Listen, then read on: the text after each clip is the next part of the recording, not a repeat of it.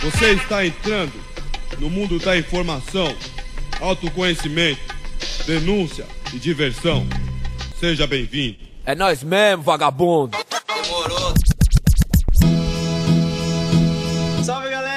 Começando mais um. Não é um jogabilidade, infelizmente, mas está começando mais um Lodiano, esse podcast que fala de cultura pop e hip hop com as pessoas que eu mais admiro e vocês também. Lembrando, estou com um convidado hoje muito especial pra mim, um parceiro, um amigo que a vida me deu, que é o Tengu. Ah, Essa que pessoa isso? mara- Assim eu choro, Lodi. Que isso, cara? A intenção é essa, Que- porque que aí dá audiência, cara.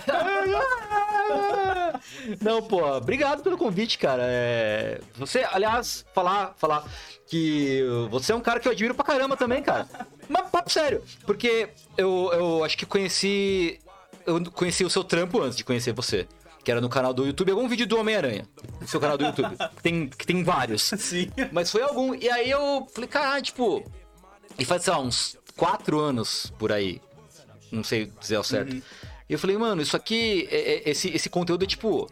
O Lodi é um cara que é muito um, um- um- um diamante bruto, assim, saca? tipo, não, não, não tão bruto, mas, porra, o cara vai. Esse menino vai voar, assim. E, e- e eu acho. Ó, chorei, chorei, aqui. É, não, mas aí eu falei. E aí depois a gente se conheceu e tal, e, e você é uma pessoa que eu admiro muito, tanto pelo seu, pela sua dedicação ao, ao, ao- ao corre, assim, né? Ao, ao trabalho e tal, de pesquisar, de ir atrás, de fazer as coisas do jeito que você quer, e principalmente por manter a sua. A sua integridade e a sua visão nas coisas que você acredita, assim, tá ligado? Pô, isso custa caro. Então, exatamente, cara. É muito. é- custa muito caro. Você tá pagando. Você literalmente perde dinheiro pra fazer essas coisas. Sim. Você não perde, você deixa de ganhar. É. Não, não, não são coisas iguais. Mas é. Eu, isso eu sempre admirei, assim, cara. Que você é uma pessoa que tem uma visão do bagulho que você quer fazer e você vai lá e faz do jeito que você quer, no ritmo que você quer, da forma que você quer e meio que foda-se, sabe? É, a galera que. Eu, eu prefiro muito que o público entenda e se adapte ali. Sim, sim, do sim. que você querer ficar naquela. Você vira uma máquina, né? Quando você começa a fazer só o que, que o algoritmo quer, o ritmo quer, porque aí você não tem um pensamento próprio. Ah, eu vou até puxar. Ontem eu tava assistindo um documentário do Tony Hawk Hum. e ele fala muito sobre isso. Sei. E como eu andei de skate por muito tempo na vida, é muito louco, porque você se conecta muito. Que a gente fala, o skate, ele não é um esporte igual os outros esportes, Uhum. que, tipo, pode ver, todo esporte, você nunca tá torcendo pra outra pessoa ganhar. Você quer que o seu time ganhe. Uhum, É muito... Até os próprios jogadores não gostam muito dos outros jogadores, em todos os esportes eu Uhum. creio que é assim, mas no skate é diferente. Hum. No skate, tipo, o skatista, ele tá torcendo pro cara acertar a manobra mais fodida que ele puder, tá ligado? Ele- todo mundo tá ali naquela vibração. E aí ele falou que ele parou um tempo de fazer campeonato de skate porque ele chegou no topo, onde ele ganhava de todo mundo, onde ele era o Orconcura ali e tal. Uhum. E ele não se sentia mais feliz, tá ligado? E aí ele decidiu parar de andar de skate, ficar treinando sozinho e fazer algumas apariçãozinhas e tal. Uhum. E eu sinto que o YouTube é meio isso. Não pode ser uma concorrência onde você quer ser sempre o melhor ou o maior de tudo. Você tem que fazer um conteúdo legal pra aí você virar referência de outra pessoa, outra pessoa de repente ter uma ideia melhor e fazer uma, sabe, uma comunidade mesmo. É, Não, total, tipo, cara, não, não existe esse negócio de concorrência, é muito uma coisa que. Capitalismo, né? Capitalismo é uma bosta. Mas esse negócio de concorrência é uma coisa que muito capitalismo bota na nossa cabeça, né? Desde pequeno, assim, não. Você tem que fazer um bagulho e pra você ter sucesso, você tem que pisar na concorrência, entre aspas, É. né? E não é assim, não precisa ser assim, né, cara? Mesmo, mesmo no me- mesmo meio, né? Ah, isso que você falou de torcer, é, eu vejo muito. Porque eu acompanho muito a cena de jogo de luta, competitivo, né? E lá, tipo, você torce pra, pra cada atleta, né? Sim. E não é. Você, assim, você pode desgostar de uma pessoa, pode gostar. É meio que tem, tem uma mecânica tipo wrestling. Que tem o cara que é o bonzinho, o personagem bonzinho o personagem do mal, assim.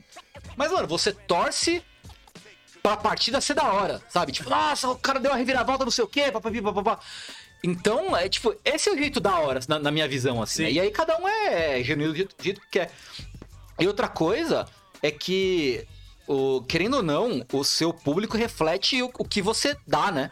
Sim. E você ficar preso nessa bagulho de algoritmo, de, de seguir tendência só, você vai atrair uma galera que não, não, não necessariamente compartilha do que você acha das coisas, que você não vai conseguir se conectar É. com, com o público. E uma das partes mais legais de você criar conteúdo é você encontrar pessoas, né? Com, com, com quem você. Cara, eu, eu, assim, em grande parte, eu comecei tanto a criar conteúdo quanto traduzir mangá, traduzir anime e tal, porque eu queria é, compartilhar com as outras pessoas coisas que eu gosto, Que foda. tá ligado? Porque assim, especialmente tra- tradução, né? Porque eu, eu falo japonês, eu sou tradutor, né?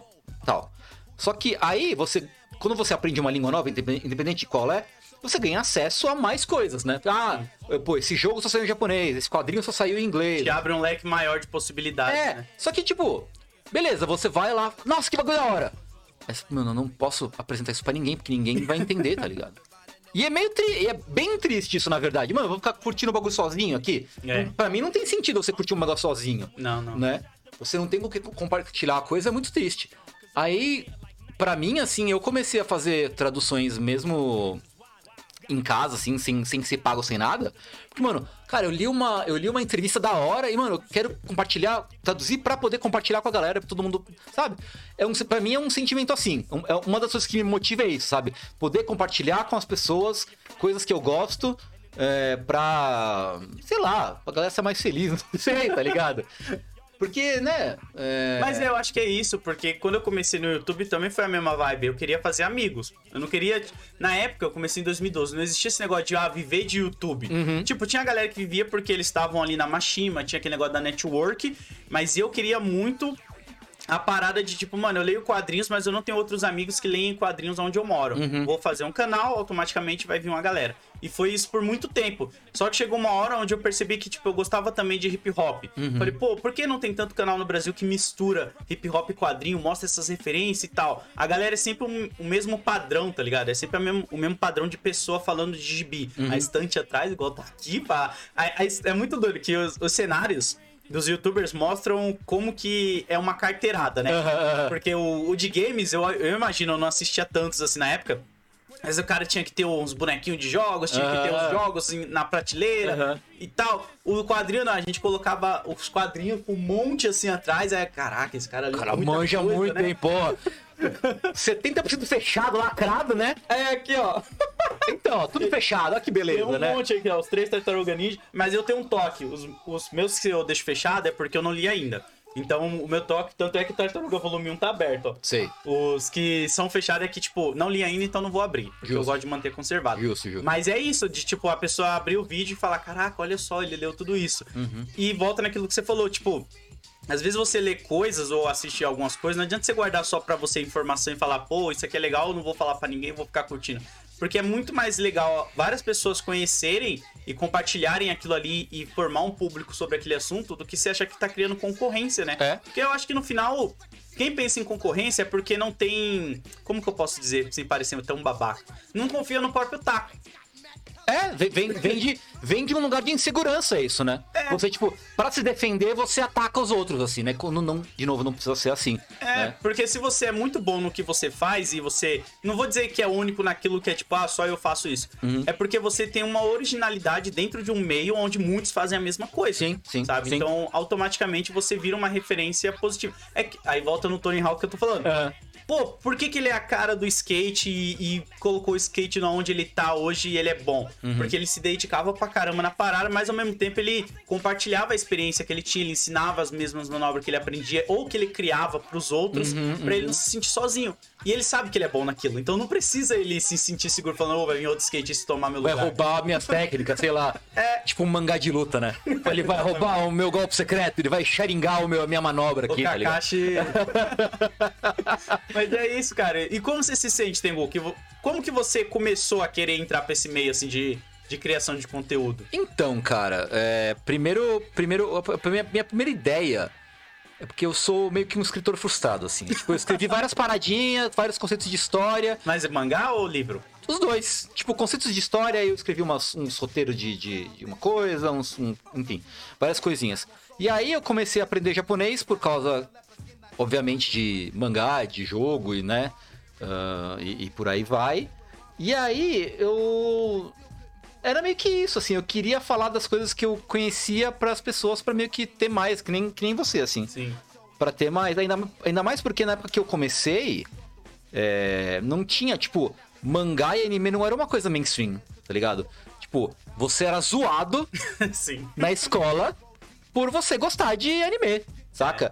Olha que coisa maluca. Eu comecei a estudar japonês em 98, eu acho. Caraca. 98. E aí, eu escondia dos meus amigos que eu estudava japonês, porque eu, porque eu ficava com medo de ser zoado Caralho. disso.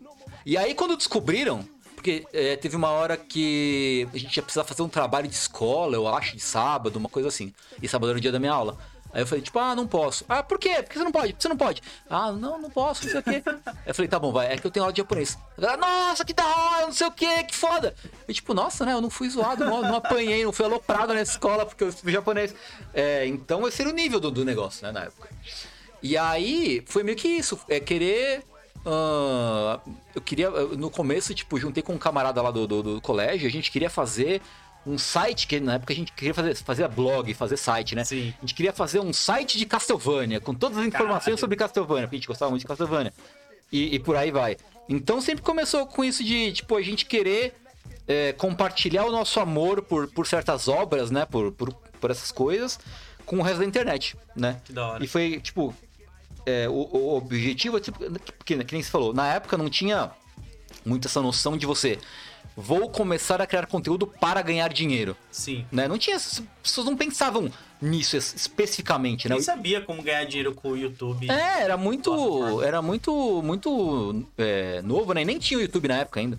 Né? Eu lembro que eu fiz uma época, eu fiz um podcast, tinha um podcast com os amigos chamado Lavagem Cerebral, que acho que não, nem sei se está online ainda. De- provavelmente não, porque não, existia Spotify na época. É, desculpa, eu sou velho. Ah, e aí, ah, a gente. Cara, que, que- ponto que eu queria? A gente fez um episódio explicando o que era o YouTube. Caraca. O YouTube eu acho que é de 2009, não é? Não, 2009, cinco, né? eu acho. 5, né? 5, 6. Ah, acho, Eu- que, acho que talvez nessa faixa de, de, de ano, assim. Eu lembro porque o primeiro clipe musical que eu fui ver no YouTube foi Charlie Brown Jr., só os loucos sabem. Sei. Eu nem lembro a data do clipe, mas eu lembro que foi um período assim que eu ficava vendo muito clipe no YouTube, sabe? Sei, sei, sei. É.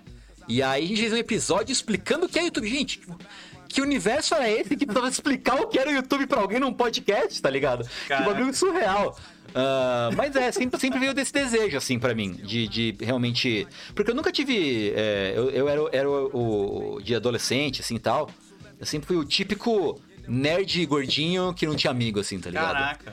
É, ainda mais assim, quando, quando meu pai faleceu, meu pai faleceu, eu tinha 14 anos, né? E era muito... Tinha muito pouca gente que se interessava nas coisas que eu me interessava, que era jogar videogame, ler quadrinho. Eu lia, foi uma época que eu li muito quadrinho, eu li muito X-Men na época, especialmente X-Men eu lia. Eu lia principalmente X-Men de quadrinho. É, eu peguei toda aquela fase do... Eu comprei aquela... Aquela minissérie do, do Jim Lee, que é três, que é três, três Ah, partes. ligado, a capa... A capa faz um painel. painel. Eu li aquilo, eu li a Era do Apocalipse, eu li umas histórias separadas ali, né? Que foda. É, então. E eu gostava pra caramba. Aí eu acabei perdendo perdendo o costume. Eu li a, a Morte do Super-Homem, o Retorno do Super-Homem de- de- depois e tal. A Queda do Morcego também eu li na época. Pô, pegou uma época que teve coisas boas. É, então, tem várias, várias, então, várias sagas da hora, assim, né? Mas aí depois, depois que, que saiu o. Era do Apocalipse, depois que teve a volta, né, da Era do Apocalipse, eu, eu meio que dei uma desanimada e parei de ler daí. E, mas sempre foi assim, eu tinha poucas, pouquíssimas pessoas no meu ambiente que gostavam dessas coisas, né? Então, pô, eu quero arrumar mais amigo, né? Que nem, que nem você falou, Caraca, assim. é muito doido. Na minha infância era a mesma. Não era a mesma coisa, porque eu era o cara que fazia bullying, na, na real. Eu sempre falo isso, eu não consigo falar, nossa, eu sofri bullying, porque eu era esse cara. aham. Mas não porque eu queria zoar o cara, era porque normalmente os caras que vinham. que, eu, que, que eram desse tipo de, de gênero, eles eram uns boy muito chato, tá ligado? E aí, eu era um moleque que, pô, eu não tinha videogame, eu tinha que jogar na casa de um amigo, era outra rolê.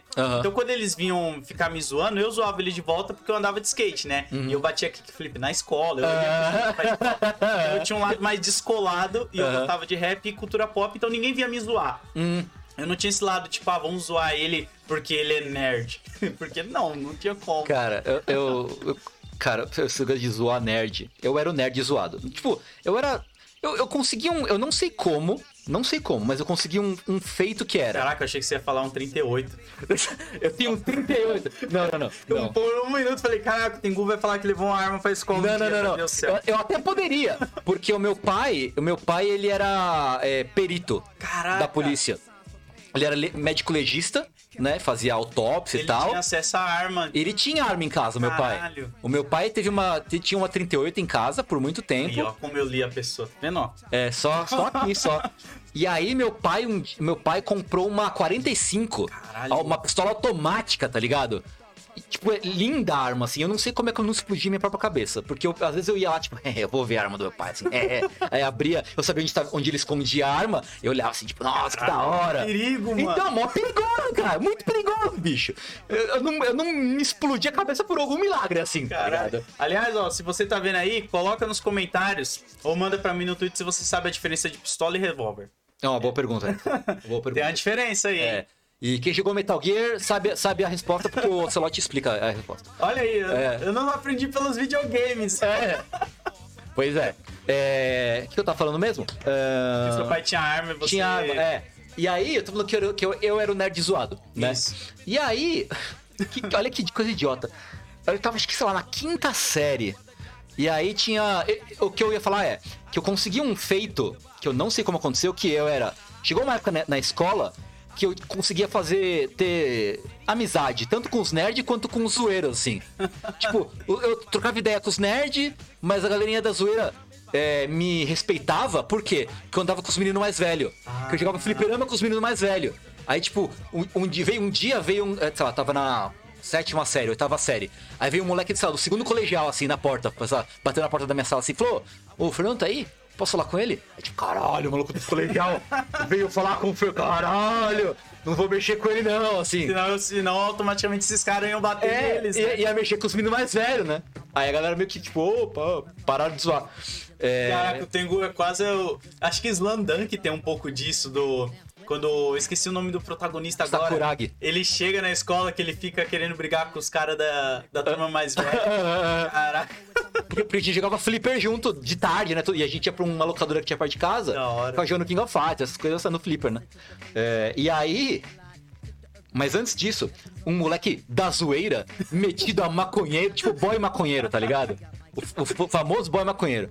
Ele, no, a gente tinha uma apostila na escola, né? Aí na apostila do, desse menino, tinha, obviamente, tinha uma foto do Bob Marley. Fuma- fumando um baseado, assim. Só isso ele já. Não, caralho, eu sou muito sou muito-. Caralho, como eu sou da rua. Meu Porra. Deus do céu. É, e aí ele. Eu tava, eu tava sentado mais pra frente e eles mais pra trás. Aí o cara me chamou assim, ô, ô, ô. Aí eu olhei assim, você sabe o que é isso? Apontando pro, pro. Eu falei, sei, é maconha. Cara, eu sou muito bobo, cara. Olha que bobeira, bicho. Caralho. Pô, pior que eu não vou nem. Eu tinha um amigo, eu acho que eu já contei isso, o Sal, um amigo meu, que eu conheci ele exatamente desse mesmo Ah, jeito, é? só que não era maconha.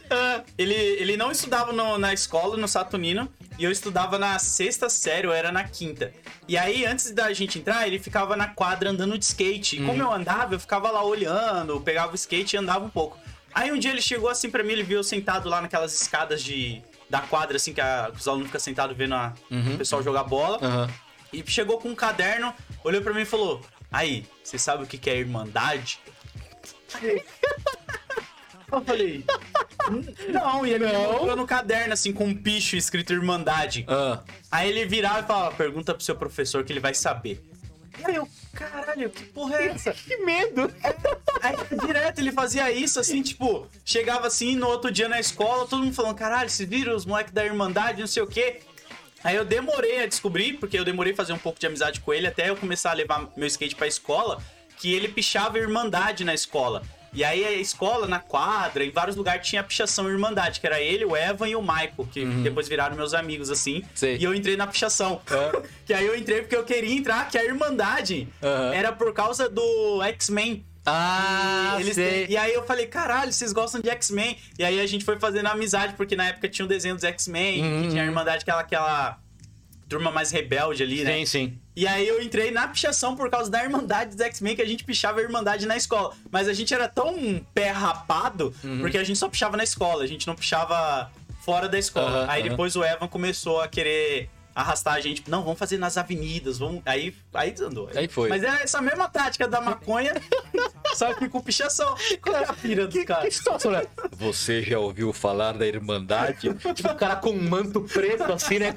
E um capuz cobrindo a cabeça, assim. Caralho, que bizarro, né? O adolescente é muito bobo, cara. Aí você.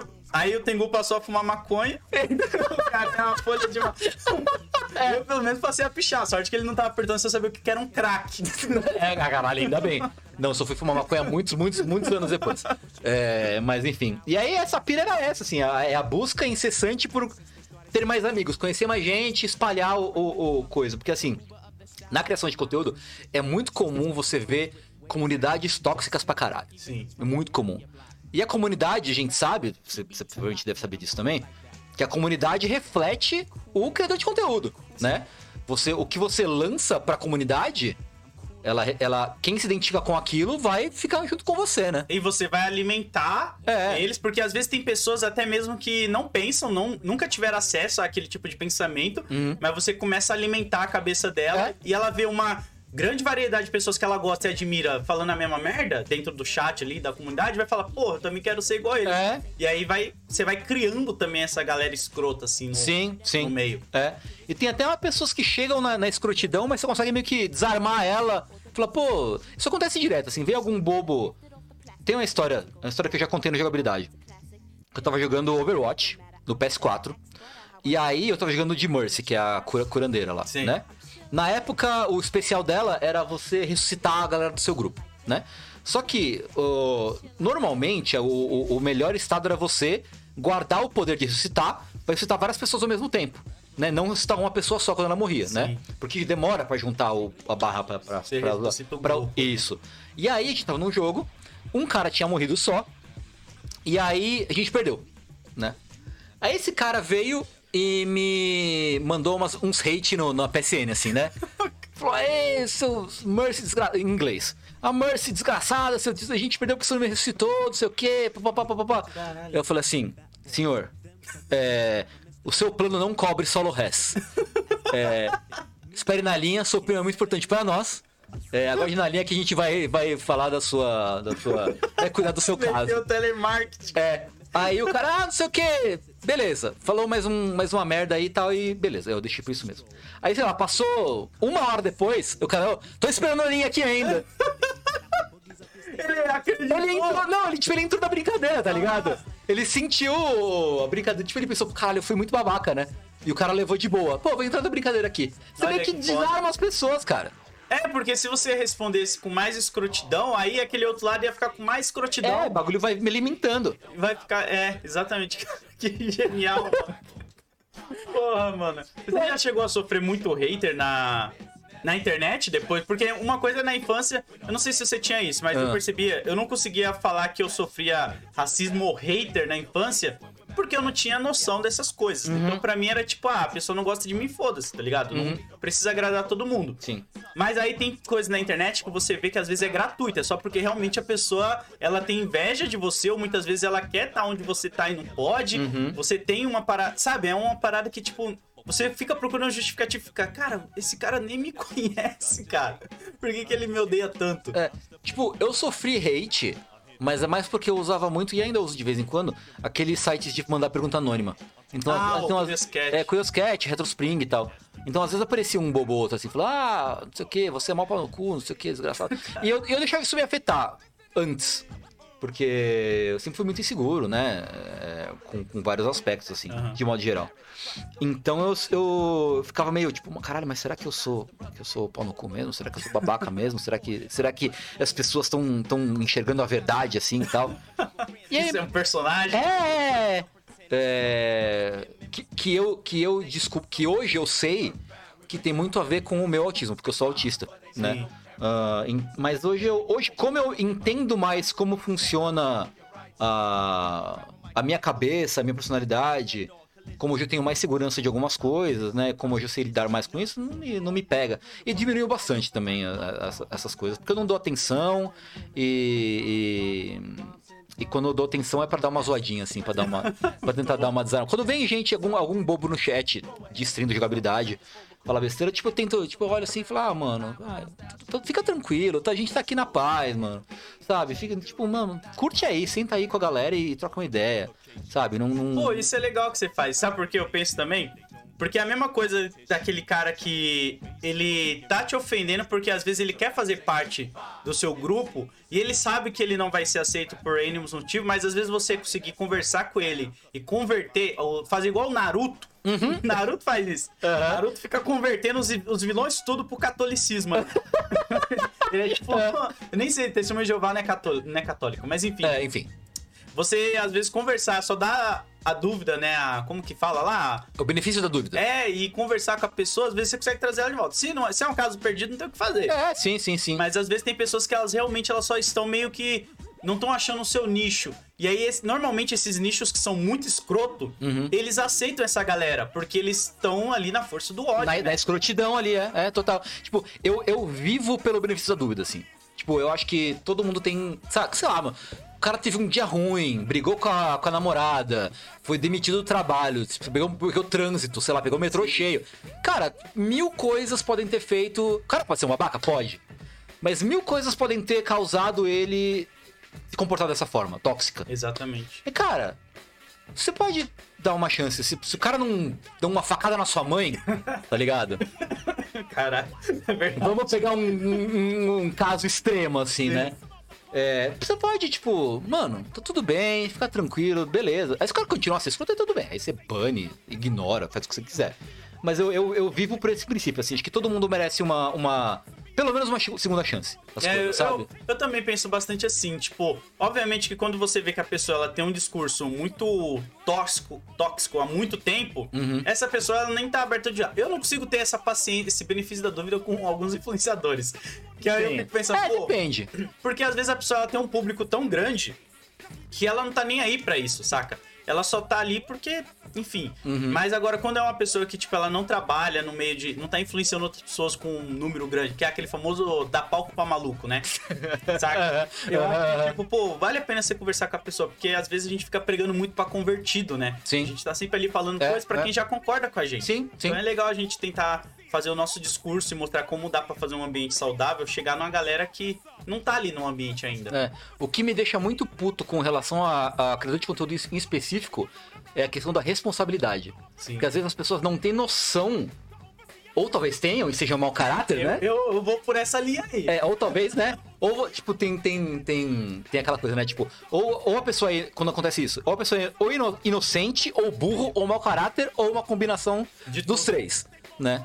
É, Ela sabe o que. Eu, eu acho. Uma vez eu falei isso sobre o Neymar.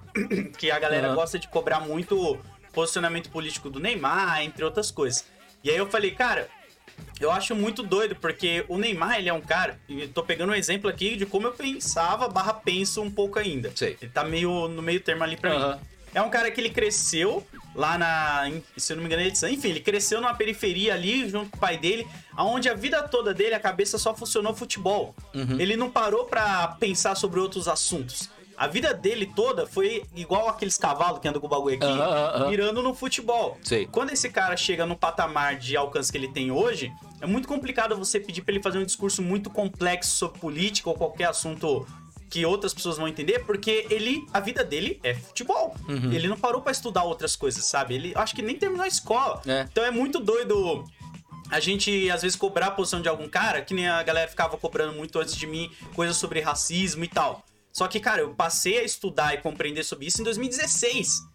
16, tá ligado? Então não é uma parada que eu vou estudar desde moleque e pra hoje tá aqui falando. Então eu acho que tem esse lado também. Alguns, eles não estão nem dispostos a querer aprender. Sim. E aí é onde eu me pego, sabe? Tipo, se a pessoa fala, beleza, eu não entendo, gente, me desculpa aqui, falei merda, Aham. vou procurar estudar e volto pra falar com vocês, é uma coisa. Agora, quando a pessoa reforça o discurso dela, não, eu tô certo, não sei o que, aí é foda. É, aí, tipo, eu, eu não sei, eu ouvi de várias pessoas isso, mas a, a coisa mais importante que um professor precisa aprender é falar não sei.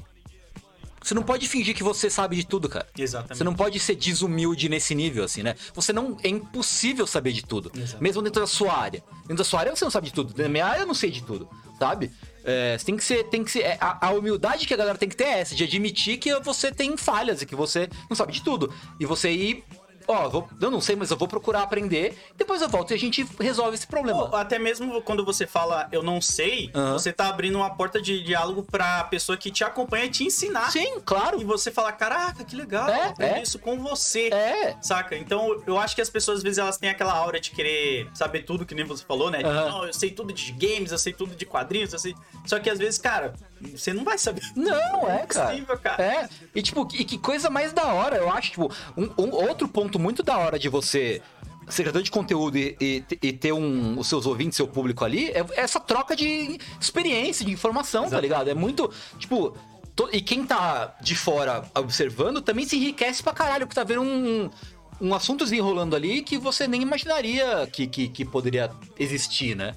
É muito, é muito bom isso, você ter. ter e, e qualquer pessoa, tipo, a troca de, de ideias e de informações é uma experiência muito importante pra qualquer. Em qualquer situação, cara. Qualquer situação. Você tá aberto pra esse diálogo é muito, é muito valioso, assim.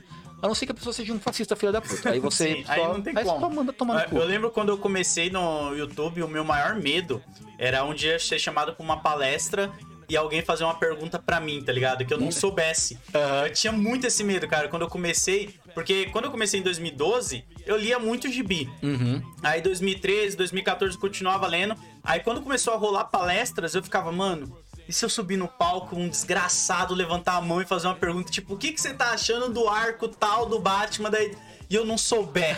Então foi o pior período da minha vida, porque eu me matava de ler, mano. Eu me matava lendo até coisa ruim pra poder ter uma opinião formada.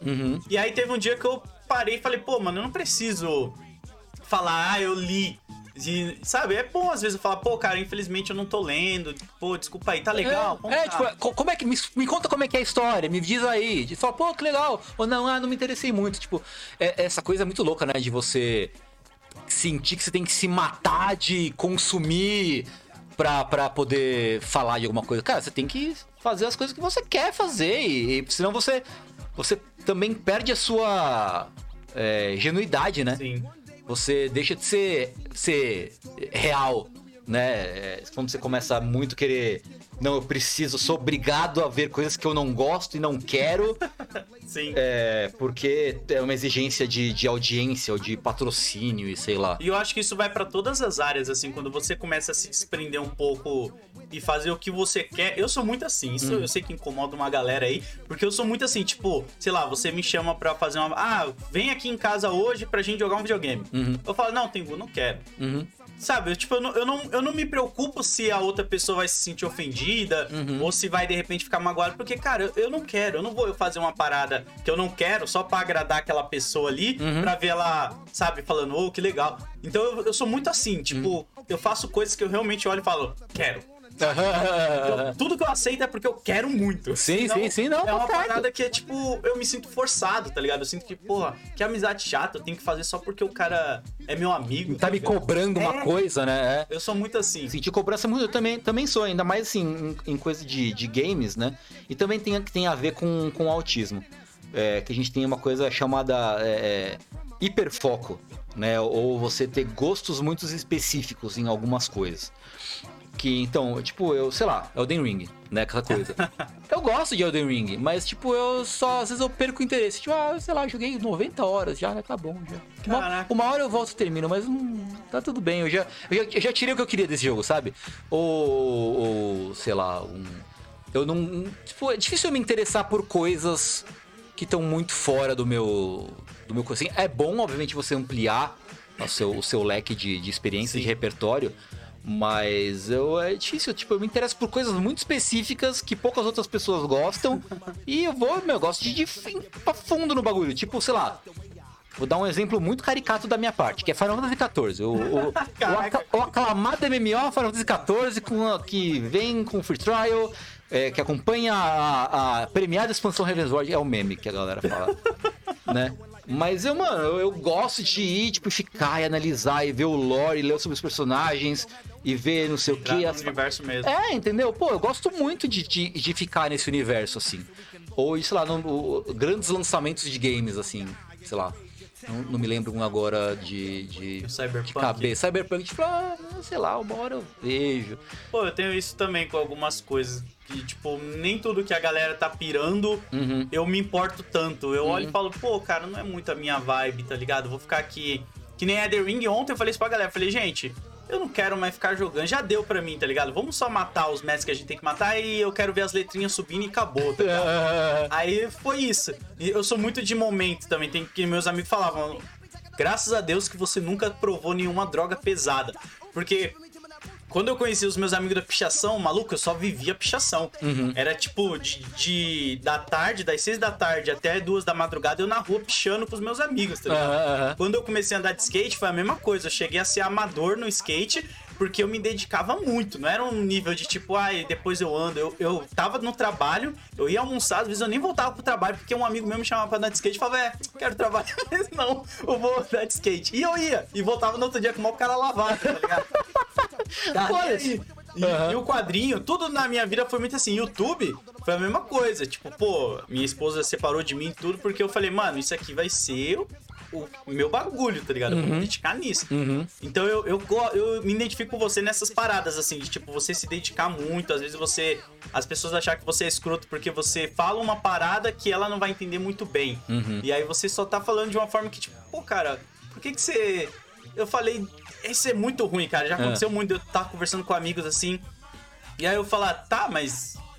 E aí, o que, que você tá querendo dizer? Pessoa, Porra, você não consegue continuar uma conversa e não sei o que. Eu falo, pô, eu acho mó chato, não quero falar sobre isso, tá ligado? Aham, aham, aham. Eu, eu sou muito assim, eu corto muito o assunto quando eu não tô afim de esticar chiclete, como a gente falava. Aham, aham. Qualquer coisa, mano. Qualquer coisa. Esses dias um amigo meu, o Michael, ele me mandou uma foto, que ele tava no. Ele trabalha de segurança num bar e os moleques do Podpah tava lá no bar. Uhum. Ah, Aí sei. ele tirou uma foto com Sei. os moleques e tal. E ele falando pra caramba, eu só falei, pô, legal. E ele, pô, mas. E aí? Se Eu eu falei, cara, eu não tenho o que falar, tá ligado? É Tipo, bom pra você. legal. né? Eu falei, da hora. Cara, é, parabéns, mas. Mas eu é. não vejo essa conversa indo longe, sabe? Não sei se você vê isso. Não, eu tô ligado, eu tô ligado. quando eu sei que é uma conversa, ela não vai muito longe pra mim. Eu vou encher o saco rápido dela. Aí eu Sim. já logo. Corta, já. Não, é total, total. É, eu, eu queria ser melhor nisso. Porque eu fico muito, tipo. Eu fico com. com sei lá, acho que vai. vai- eu, eu fico com medo de magoar. Se você não tem medo de magoar as pessoas, eu tenho medo de magoar as pessoas. Não, eu tenho um pouco de medo. Ah, mas sei. é aquele medo que eu olho e falo, ah, depois daqui um tempo ela não vai nem mais lembrar. Por que, que eu vou ficar esquentando minha É. cabeça com isso? Não, eu, tipo, eu gosto de dar. De dar assim. é, mesmo que. Se é uma pessoa que eu gosto muito, é, eu tento, tipo. Porque assim, eu, como uma pessoa que tem interesses muito específicos que não consigo falar deles pra ninguém. Tipo, pô, talvez essa pessoa tenha essa dificuldade como eu tenho, tá ligado? Tipo, tipo, então, meu, eu quero que você. Já que você me escolheu pra falar sobre essas coisas, se não for uma coisa que eu acho muito chata, se você não vier comigo, pra mim com papo de signo, ligado? É, aí é foda. Se você não. A não ser que esteja dentro do contexto Cavaleiro do Zodíaco. Aí tudo bem, aí pode. Aí, Aí tá tranquilo. aí eu acho que é a única regra. É, tipo, se não for uma coisa que eu, que eu me. que eu moralmente sou contra, tá ligado? É, aí eu gosto, tipo, não, mas pô, mas como é que é? Me explica como é que é essa história. Talvez eu me interesse por essa coisa que eu acho que eu não me interesso, sabe? Então, tipo, ah, como é que foi? Tá, me conta mais sobre isso. Então eu gosto de fazer isso com, com pessoas que eu gosto, assim. É, ou até com pessoas que eu vejo que, né, é, a gente vê que a gente tem, tem a comunidade que a gente cria. Então as pessoas que gostam da gente, que viram né, nossos fãs até. E a pessoa vem com, com tanta. com tanta vontade, tá tanto, tipo, tá curtindo tanto aquele momento, nossa, eu tô conhecendo uma pessoa que eu admiro, tá ligado? E aí eu fico, não, tipo. Tipo, tipo, vamos fazer esse momento render, assim, tá ligado? né? Eu vou, vou ouvir o que você tem a dizer, é, vou conversar contigo na medida que for possível e beleza, e show, tá ligado? E mesmo que aquilo não, não, não pra mim, não, não vá agregar muito aquilo que, que. O assunto não vai agregar muito, a experiência da conversa, a experiência social, Sim. eu sei que vai me agregar. E a pessoa vai ficar feliz também. Então, tipo, ah, ok, eu posso, eu posso ficar nesse papo aqui por um tempinho e tal. Obviamente, se a pessoa ficar pegando muito assim, me prenda, tipo, ó, licença, eu preciso, preciso ali, preciso Tô fazer, um, apertado pra ir no preciso banheiro. fazer um cocô ali, né? Valeu e Pô, tal. eu limpo pra você, Tengu. Pelo amor de Deus, pelo amor de Deus. Deixa eu balançar. Deixa eu dar uma balançadinha aqui, não, não, não. Aí, A gente não faz essas coisas aqui. Eu, eu, eu, eu, não, eu só um, sou um pouquinho cristão só nessa. nessa. É, e aí é isso, tá ligado? Eu acho que é, pode ser uma experiência valiosa você ter essa, essa troca social. Eu não sei, não sei se eu me fiz entender direito, mas. Não, eu entendi, sim, eu concordo com você. É que eu sou, eu sou, um- eu acho que eu sou um pouco extremo em tudo, assim, Uhum. tá ligado? Nessa, quando é lance, eu não sei se é porque eu tive também uma parada que eu nunca fui de me preocupar muito com os meus irmãos, essa socialização, assim, saca, com parente e família. Uhum. Então, meus pais, minha mãe, eu nunca tive muito apego. Uhum. Então, quando é uns papos muito que eu olho e falo, cara, tipo, não vai mudar muito a minha vida. Uhum. Eu sempre penso assim, isso vai agregar alguma coisa na minha vida? Sim, sim, sim, sim. É, e acho que tem muito isso de criação mesmo, do ambiente que você cresceu, né? Porque pra mim, assim, que eu falei, eu era um, eu era um moleque nerd gordinho, assim, que, tipo, que não tinha muito amigo, assim. Os moleques do meu prédio, onde eu morava, basicamente jogava futebol e. é, é, é, que eu sempre fui ruim, porque eu não. Né, Dois, dois. sempre fui ruim. E tinha outras brincadeiras lá, né? Que, tipo, tinha uma, uma variante do esconde-esconde no prédio onde eu morava. Porque, assim, no prédio onde eu morava, você descia no térreo, aí tinha uma quadra de futebol, tinha uma piscina, e aí, e um parquinho. Só que, assim, imagina que o prédio é um quadrado, certo? Com meio que uma, um corredor em volta dele. Tipo, era um C, né? Imagina que é um C, né? Aham. Tipo, aqui é o parquinho, aqui tá o prédio, e aí você passava aqui, aqui e aqui, né? E aqui tem um muro. E aqui a curva do parquinho, certo? A variante do esconde-esconde que a gente tinha era: o cara, o, o pegador bate cara aqui e fica todo mundo escondido na curva. Por quê? Porque o lance era o pegador chegar aqui e a primeira pessoa que fizer contato Visual. visual, com o pegador, todo mundo sai correndo. Ah, Porque se eles chegarem primeiro na no- da parede, ele se salva. aham, Então era meio que um esconde-esconde apostar corrida. sim. E não tinha o último salva todo mundo? Ah, não, acho que não. Não tinha essa regra, eu Essa acho. regra, a gente criava essa É, regra. então. Não sei se, to- se era universal, mas... É, não, isso depende do, do, do- do grupo. Cada grupo tinha a sua própria regra local ali, né? Tinha, a gente também tinha a regra de conseguir, se você conseguisse chegar perto do cara que vai bater e dar rasteira, tipo, sabe um. Não lembro o nome agora, não era rasteira, que rasteira é quando você só dá carrinho. Se você conseguisse dar um carrinho nele, aí. Entendeu? Cara, Parava. violento o bagulho. Mas é, isso era quando a gente brincava em campo aberto. assim, Ah, terra sei. tal, pra, beleza, pra dar até. carrinho. No É. asfalto acho que não dá. É, não. Lá era tipo chão de pedra, tipo, aí Ah, não, não, aí não, não você desfola toda. A gente era no barro ali. aí a gente tinha essa. essa era o último salva todos. E aí, pro último salvar todos, se uma pessoa que tá perto, o penúltimo ali, conseguisse dar um carrinho nele, era a chance do último conseguir salvar todos. É, entendeu? então. Aí, só que assim, de novo, criança gorda, né? E tipo, não conseguia. Eu sempre chegava em último, ou penúltimo, tá ligado? Tanto que eu desenvolvi, desenvolvi uma técnica que era tipo correr, que nem sempre ia todo mundo, às vezes ficava algumas pessoas. Sim. O que eu fazia? Eu saía correndo, só que eu entrava no corredor pra dentro do prédio. E Ah. dava a volta e vinha por aqui e tentava me salvar, tá ligado? Caraca. Opa. Tinha todo um. É, tinha, tinha que compensar a falta de habilidade física com alguma coisa. Então, tipo, e eu não, assim, eu não podia, não tinha papo de videogame, de quadrinhos, coisa com essa galera, tá ligado? Sim. Então eu, eu passei muito tempo da minha vida sem muito amigo, assim. Ficava mais em casa, sempre gostei, mas jogava mais videogame do que sair na rua, né? Eu sempre fui muito mais, mais retraído, assim, nesse sentido, né? Mas, mas eu era muito tímido também. Ainda sou, na verdade. Mas você não acha que isso daí também acabou ajudando você a ser quem você é hoje? Sim, sem dúvida. Mas isso, isso, justamente isso, né? Porque isso criou em mim essa, essa vontade por ter contato social com as pessoas, né? Então, e, e entender as pessoas que também têm essa dificuldade, Ah, né? entendi. Então, acho que isso, me- dentre outras coisas, isso criou eh, essa personalidade em mim de eh, querer ter mais um contato e, e, né, a- apesar de talvez não me interessar tanto pelas, pelos assuntos, querer manter um contato para talvez chegar num ponto em comum entre eu e a pessoa e aí desenrolar um papo melhor. Às vezes acontece, às vezes não acontece e tudo bem, é a vida, a vida é assim, né? É, mas também, justamente como você falou, isso criou em mim esse tipo de personalidade, assim como desse contexto que você teve na sua infância também criou esse tipo de personalidade do tipo, né? Porque eu também nunca tive um contato, um, um- um- uma, uma é, contato social muito bom com os meus pais nem com a minha irmã. Eu tenho uma irmã que é muito mais velha do que eu, né?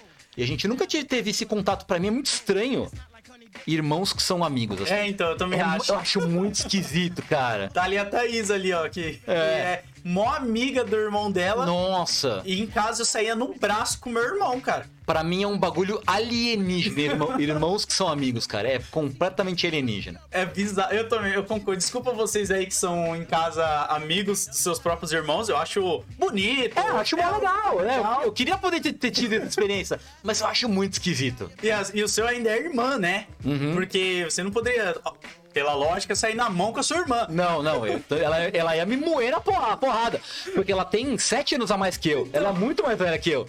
Então, quando eu era moleque, ela era adolescente já. Tipo, se eu tentasse brigar com a minha irmã, ela me moía no soco. Nossa, e eu criei, criei, fazendo aspas aqui, que não foi criar exatamente, Uhum. eu cuidava dos meus outros irmãos.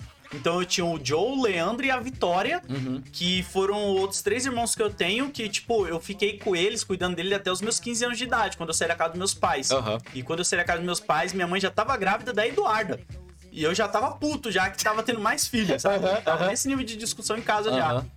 E meu irmão, eu saía direto no soco com ele, mano. Direto, direto, direto. Papo de tipo, mano, qualquer coisinha. Ah, usou uma camiseta minha, era porrada, tá ligado? Porque eu odiava que ele usava minhas roupas.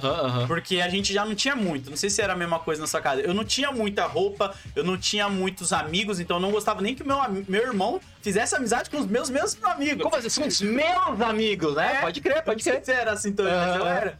Eu É. não gostava, cara. Eu via meu irmão andando com os mesmos moleques que eu andava. Nossa, eu ficava puto, mano. Eu falava, porra, é minha turma, tá ligado? Vai arrumar a sua. Vai, mano. vai, sai daqui, daí. Você quer, me, você quer me sacanear até aqui com os meus amigos, né? Eu tô ligado, tô ligado. E aí, o meu lance em casa era que, ok, eh, a minha irmã sempre brigou muito comigo. Minha, minha irmã tinha alguma coisa contra mim ali que eu não sei o que é até Mas hoje. é de sangue, né? Mesmo pai, mesma mãe. É, é, sim, sim, sim. É, só que assim, pra mim, é, tipo, eu nunca tive consegui ter um contato muito bom com os meus pais, porque o que eu gostava era muito alienígena pra eles, assim, é muito Ah. impenetrável pra eles, tá ligado? Porque assim, porra, meu pai era era curtia muito futebol, né? Ele era um cara muito muito civil assim, muito normal assim, né? Tipo, teve uma história do meu pai que ele até ele quase explodiu a cabeça de uma idosa no apartamento de cima, Caralho. porque É sério isso, é, isso é muito sério. Como que ele. Porque, assim- se essa história não tiver um secador de cabelo, eu não tenho. Não, Não, não, não, é pior, é pior. É, é... Meu pai era um palmeirense muito ferrenho. Pô, assim. meu pai é palmeirense. Muito, muito ferrenho. E o vizinho de cima era um corintiano muito Putz. ferrenho. Entendeu? Então, em dia de jogo, o que o meu pai fazia? Ele, ele tinha um vinil dos hinos do time. Caralho. Aí ele botava, botava o vinil do hino do Palmeiras assim no, no talo, assim. Pá, pá, pá. Quando surge a verde imponente. tararara. Alto pra caralho, assim, pro, pro vizinho de cima ouvir, né? E ficar puto. E aí que aconteceu? Olha, olha que meu pai era doente. Teve um dia que acho que. Eu não lembro o que, que era, eu era pequeno. Palmeiras ganhou do Corinthians em alguma coisa. Ou ganhou um campeonato de alguma coisa. Não importa. O que meu pai foi fazer? Olha o nível de imbecilidade. Caralho. Ele foi estourar um rojão com o braço pra fora da janela, assim. Nossa, cara. E aí, por pouco, o rojão não pegou na cabeça da avó do- dos caras da, da, da, da de cima. Olha a confusão armada aí já. É, então, tipo, cara, que, que você é maluco? O que você deu na cabeça, seu noia, sabe? Tipo, como assim que ideia idiota, cara? Você vai botar pra fora do- da janela? E a outra pessoa de repente tá olhando você pra acha que baixo. vai acontecer o quê, seu imbecil? Sabe? É. Caralho. Esse era era o tipo de pessoa que, que meu pai era. É, meu pai era uma pessoa meio, meio imbecil em algumas coisas, em várias coisas. Mas eu acho que todos os pais têm o seu grau de imbecilidade. Tem, acho que tem, acho que tem. Eu, como a gente, eu falei, em algum momento eu falei, os pais eles são que nem a gente, são uns crianças, só que tá ligado? Cresceu Aham. ali, um certo ponto. É, entendeu? A pessoa só finge que é uma pessoa normal, assim. É.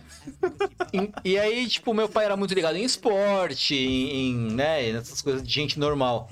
E. Coisa de gente normal. É.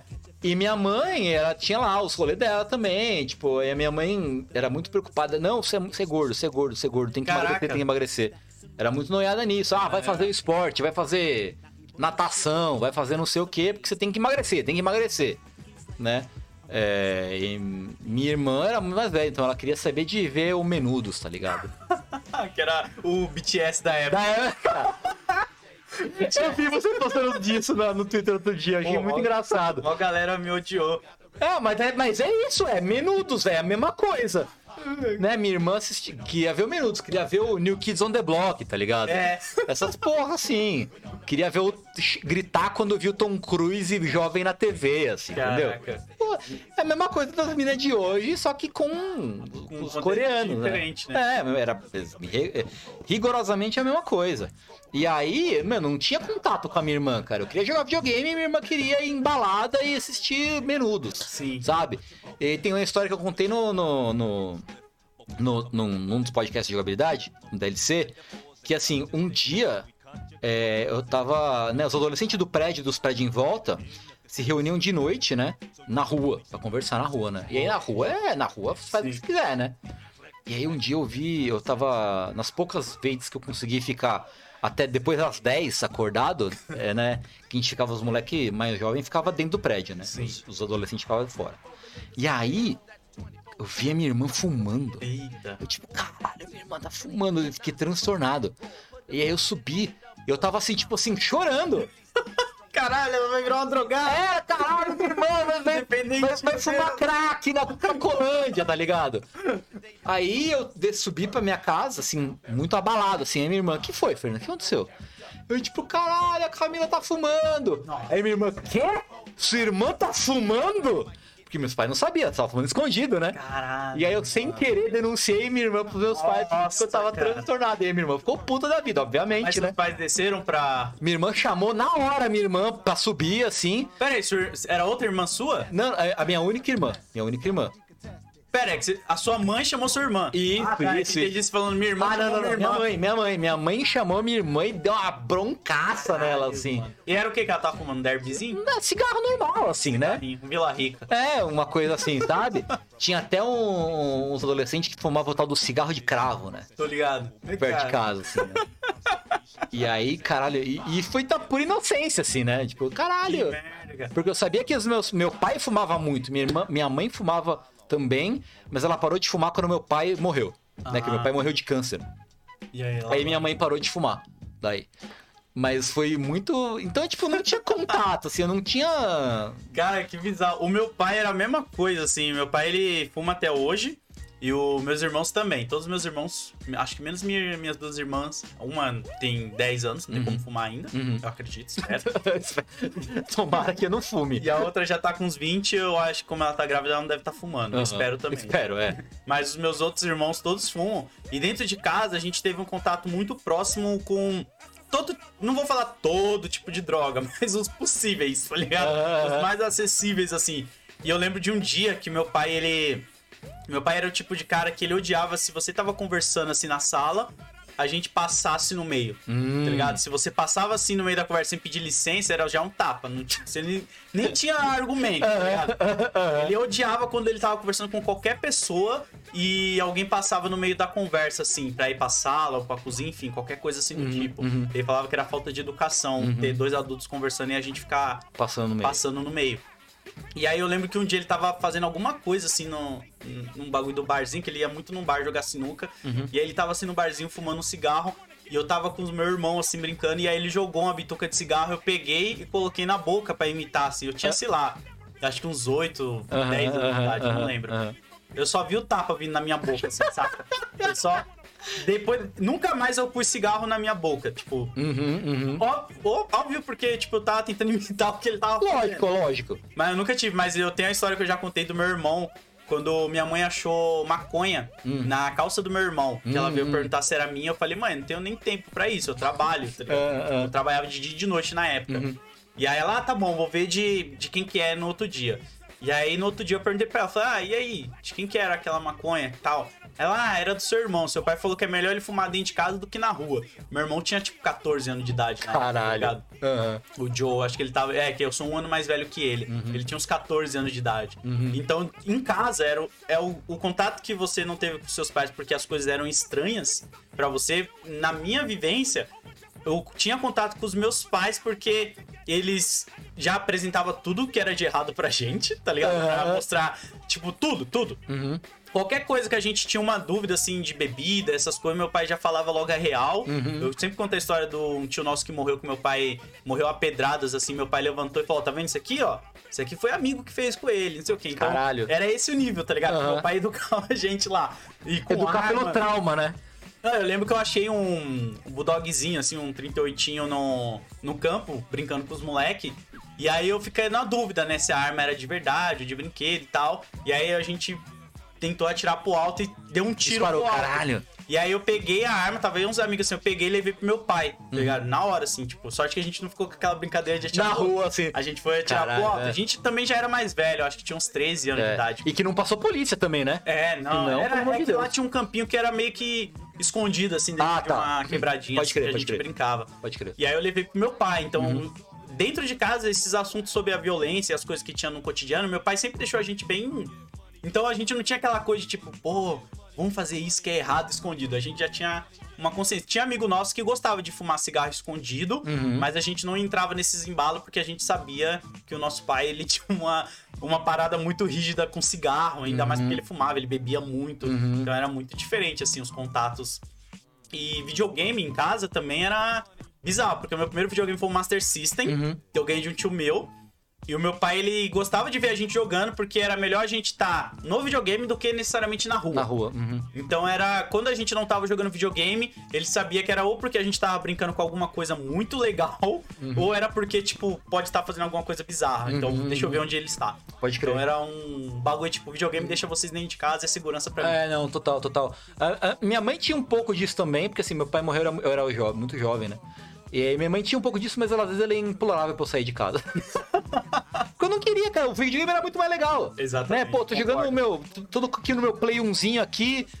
O meu Play 1 virado de ponta cabeça, porque o canhão tava fudido já. Nossa, e aí você apertava o. É. Nossa, eu lembro disso. Então, meu, eu tô jogando meu Castlevania, tô jogando meu Mega Man, sei lá, tá mó legal aqui, mano. Eu, eu vou sair pra, pra quê? Pra rua? Pra, pras pessoas, não, ninguém querer falar do que eu, dos assuntos que eu gosto. Ou fazer sabe? bullying com você. Não, não quero ficar. Deixa em casa, ué.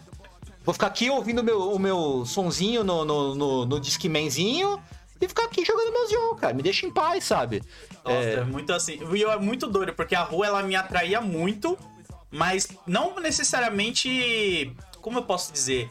Não pra brincar. Uhum. Porque, tipo, pô, quando eu empinava pipa, eu empinava no campo com os moleques no morro. A gente Uhum. gostava de empinar pipa no morro porque não tinha fio e dava pra pegar os moleques do prédio, né? Que sempre rolou essa, essa treta com os moleques do prédio. Lá na Coab tinha muitos predinhos. Aham. E aí a gente gostava de cortar os moleques do prédio, porque a gente sabia que era todos os moleques que não usavam cerol, era tudo bobinho, assim. E a gente vivia cortando os caras lá.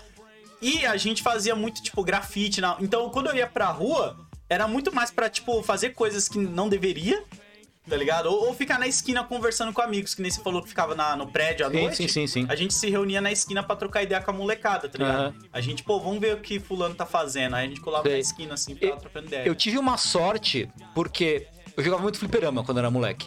E aí eu, eu acho muito da hora como, assim, fliperama, o, especialmente jogo de luta, é um bagulho que equaliza todo mundo, assim. Sim. Não tem boy, não tem nada, não tem rico, não tem, não tem nada. Tipo, todo mundo conversa através da linguagem do jogo de luta, tá ligado? Eu acho isso muito, muito da hora. Você era um mala? Eu, eu tinha uma época na minha vida, porque eu não sabia jogar muito The King. Meus jogos que eu me garantia era Street Fighter Uhum. e o Marvel's Capcom. Esses são os únicos dois jogos de luta que eu olhava e falava, eu sei jogar. Uhum. Porque Mortal Kombat não tinha nos fliperamas do meu bairro, eu só joguei no Super Nintendo e eu jogo bem Mortal também. Uhum. Mas eu tinha uma parada que sempre que tinha um mano jogando Street Fighter 3 Alpha, se eu não me engano, dava pra fazer o Akuma, né? Uhum. Sim, sim, sim, sim. sim. Era esse. Eu tinha, sei lá, uns 13 anos de idade, 14. Eu chegava, comprava tipo duas fichas. Aí eu colocava uma ficha em cima da máquina, ali perto dos controles, e a outra. O cara já tava jogando, eu não nem perguntava, só chegava e colocava. aí eu vencia dele. Desculpa, chat, mas eu era muito babaca. Normalmente era essa a regra, eu vencia e eu ia embora. Eu deixava a minha ficha assim, eu pegava a outra ficha e. Tá ligado? Era só pra ter o prazer Da dominância. é, aquela Aham. coisa do macho alto chegar no ambiente e falar, eu te venci, seu merda. Tote, eu te dou uma ficha, seu lixo. É, aí eu deixava assim ir embora. Era só pra, tipo, E aí a galera ficava tipo, caralho, que porra foi essa? Eu era moleque, era muito paia, mano. Era muito paia. É coisa de adolescente isso, né, Na cara? época a ficha também era barato, né? Era Ah, é, 10, não, é. reais, depois foi pra 25. É, eu cheguei a comprar ficha com. com...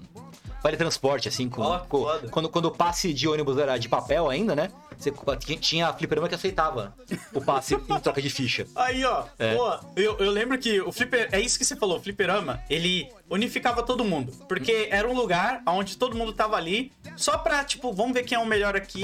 E acabou. É, é, é. E se divertir. E isso, isso é, me deu uma oportunidade muito boa de conhecer pessoas de um ambiente muito fora do meu, assim. Porque eu era, tipo, me- meus pais. Meu pai era médico, então ligava bem. Tipo, a gente tinha, tipo, a gente tinha uma vida boa, assim, quando eu era Sim, criança. assim, estabilidade sabe? é legal. Tipo, mano, a gente era. Eu acho que pros padrões da época a gente era rico até. A gente morava num apartamento grande, tinha dois carros, assim, sabe? Depois, foda. depois eu descobri que meu pai, quando ele morreu, deixou um monte de dívida. Você, né?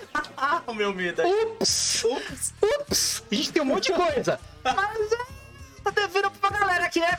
É. Porra, as dívidas deveriam ir junto com a pessoa. É, né, cara. pô? Mata as, mata as dívidas junto, né, cara? Caraca, é muito filha da putagem cobrar das pessoas que ficaram. É, então, é uma sacanagem isso. Eu acho sacanagem. É. E aí, então, eu conheci muita galera, assim, que era mais, mais da quebrada, assim, sabe? Porque a gente se conhecia pelo, pelo fliperama e fazia amizade com todo mundo, né? Então, tipo, mo, fui na casa de, de, de altas pessoas, assim, que moravam no- é, é, num- num- em regiões de São Paulo mais, mais carentes e tal. Tipo, eu conhecia um pessoal que lá da Vila Albertina, que eu morava na. Zona Norte, morava em Santana. Então eu conheci um pessoal mais, mais desse, desse, desse, ambiente, assim, que é muito diferente do meu. E isso pra mim eu acho que foi muito bom, assim, pra minha, pra minha formação, porque não, senão você não vai ficar bitolado naquela, naquele universinho ali, que era completamente é, é, fora da realidade, né? Sim. É, Então eu, tipo, conheci muita gente é, é, com background diferente, eu acho que foi- isso foi muito bom pra mim também, né? E, tipo, eu nunca, eu cheguei até, nessa época, assim, não- eu não sabia o que era racismo, racismo estrutural principalmente, né? Sim. É, isso a gente não aprende na escola É, também, né? entendeu? É, ainda mais como, como eu, uma pessoa branca privilegiada pra caralho, você não. Pra gente, tipo, ah, que que é isso? Não existe assim, né? Você não vai nem... Pô, se nem eu aprendi também na escola isso... Imagina tá uma pessoa como eu, assim, tá ligado? Estudava escola de gente com dinheiro, é, só com gente branca, do mesmo background, assim, tá ligado? Tipo, não existe. O que, que, é, que que é racismo? O que, que é, tá ligado? E, nossa, isso é muito louco que você tá falando, porque você vê, eu fazer o paralelo pro público aí que é gamer, do jogabilidade também. Aham, aham. A vida é igual um jogo mesmo, cara. Igual um Elden Ring da vida. Você tem que conversar com os outros NPCs. É, é, pra tem ter que explorar, é. Porque, É. pô, eu acho que a maioria dos influenciadores que tem um pensamento mais correto na minha visão, que é tipo entender que existem diferenças sociais e que o mundo não é o mesmo pra todos, Uhum. é essa galera que teve contato com outras pessoas que têm uma vida muito diferente. O próprio, se eu não me engano, foi o Sushi, que Uhum. ele tava falando no podcast dele, ele falou pra mim quando a gente tava gravando que ele trabalha desde moleque, É, é. cuidando das paradas do pai, Da ele é- família, ele é. ele é do interiorzão, Isso, assim, e tal. isso, isso. Então já mostra como, tipo, ele já teve uma vivência totalmente diferente dos outros membros do jogabilidade. certeza, O com que certeza. agrega, sabe? Experiências. É, aí. é. É foda. É foda. E, e- e ter contato com essa galera do Flipper e tal me, me botou um- uma coisa assim, né? É, então, é, é, é- é muito valioso. Então, tipo, cara, na, na- eu cresci nos anos. Eu sou de 84. Eu então eu cresci em grande parte nos anos 90. Oh, que inveja. Inveja não que eu nasci em 91, peguei um pouco, mas eu era criança. É, então, eu era eu- moleque. Em 90 eu tinha 6 anos. Eu entrei na escola com 7 anos, em 91. Então eu já tinha um pouco mais de noção do que acontecia, né? Nos anos 90. E aí, é uma coisa horrível, mas que era muito comum, é o tal da. E eu vou usar aspas aqui, da tal da piada de preto. Ah, tá ligado? tô ligado, tô Que, ligado. tipo, que pra, no ambiente em que eu vi- vivia, de brancos ricos é, padrão, assim, era uma coisa super normal. E, e aí depois você olha em retrospecto e fala, mano, que coisa absurda! Cara. Coisa. Cara, mano, como assim? Sabe? A, a, a piada com negro e a piada com gay. Sim. Que era, era comum. Pô, é, a gente pode até fazer um pequeno paralelo com hoje em dia, que eu acho bizarro. Uhum. Piada com bêbado. Porque o bêbado, mano, ele é um dependente químico. É, é, é horrível. E aí é. a gente fica zoando e achando normal, mas o cara ele tem um problema, tá É, ligado? é. alcoolismo. Sim, que é super sério, tá ligado? E, mano, você olha pra essas coisas e, e você vê o quanto essa cultura não mudou em alguns círculos. Sim. Tá ligado? Tem a galera que acha normal, ainda que a gente que é frescurento. É! Eu tenho, eu tenho familiares que ainda acham normal fazer piada com homossexual. Caralho. E eu fico, tipo, você não bizarro. saiu daquele, daquele mundinho assim. E é, e é horrível. Sim. Você tá vendo de fora, depois que você entende coisas que acontecem, você fica olhando e fala, como é possível? Tipo, como é possível você conseguir pensar dessa forma? E vira um bagulho inconcebível. Sim. Sabe? Muito doido. É muito. É por isso que eu falo que eu gosto de piada de velho caindo no chão. Eu gosto. Meu humor é esse. A gente, acho que a gente chegou a falar um pouco sobre isso. Aham, aham. Porque, tipo, pô, tudo bem, a pessoa deu um escorregão ali, caiu, eu dou risada, mano. É, Pô, é. Mas agora, eu acho meio estranho. Eu, não, eu nunca fui muito do humor com álcool, ainda mais por causa do meu pai, que bebe muito e tal. Então eu achava muito bizarro, porque eu enxergava a parada já como realmente um. Um problema, É, né? tipo, você tá zoando pra caralho, fazendo humor com um cara que é viciado em crack, tá ligado? É absurdo, Pô, cara. mano, o cara precisa de tratamento, ele precisa de cuidado. É. E aí é a droga que é normal, né? Pra todo É. é o, o alcoolismo. É, acho bizarro. é bizarro. Tipo, a pessoa já tá numa posição de vulnerabilidade, sendo oprimido pra caralho, né? No caso da pessoa do usuário de droga. Sim. Tá com o corpo dele fisicamente, tá Exatamente, viciado. zoado ali. Ele não, ele não precisa de mais pessoas caindo mais em cima dele, tá É, ligado? Exatamente. E aí, depois a pessoa não sabe por que, que o- é- essa pessoa oprimida sente raiva. É. Ah, não sei, não sei porque você sente tanta raiva. Eu sou tão legal É. com você, tá ligado?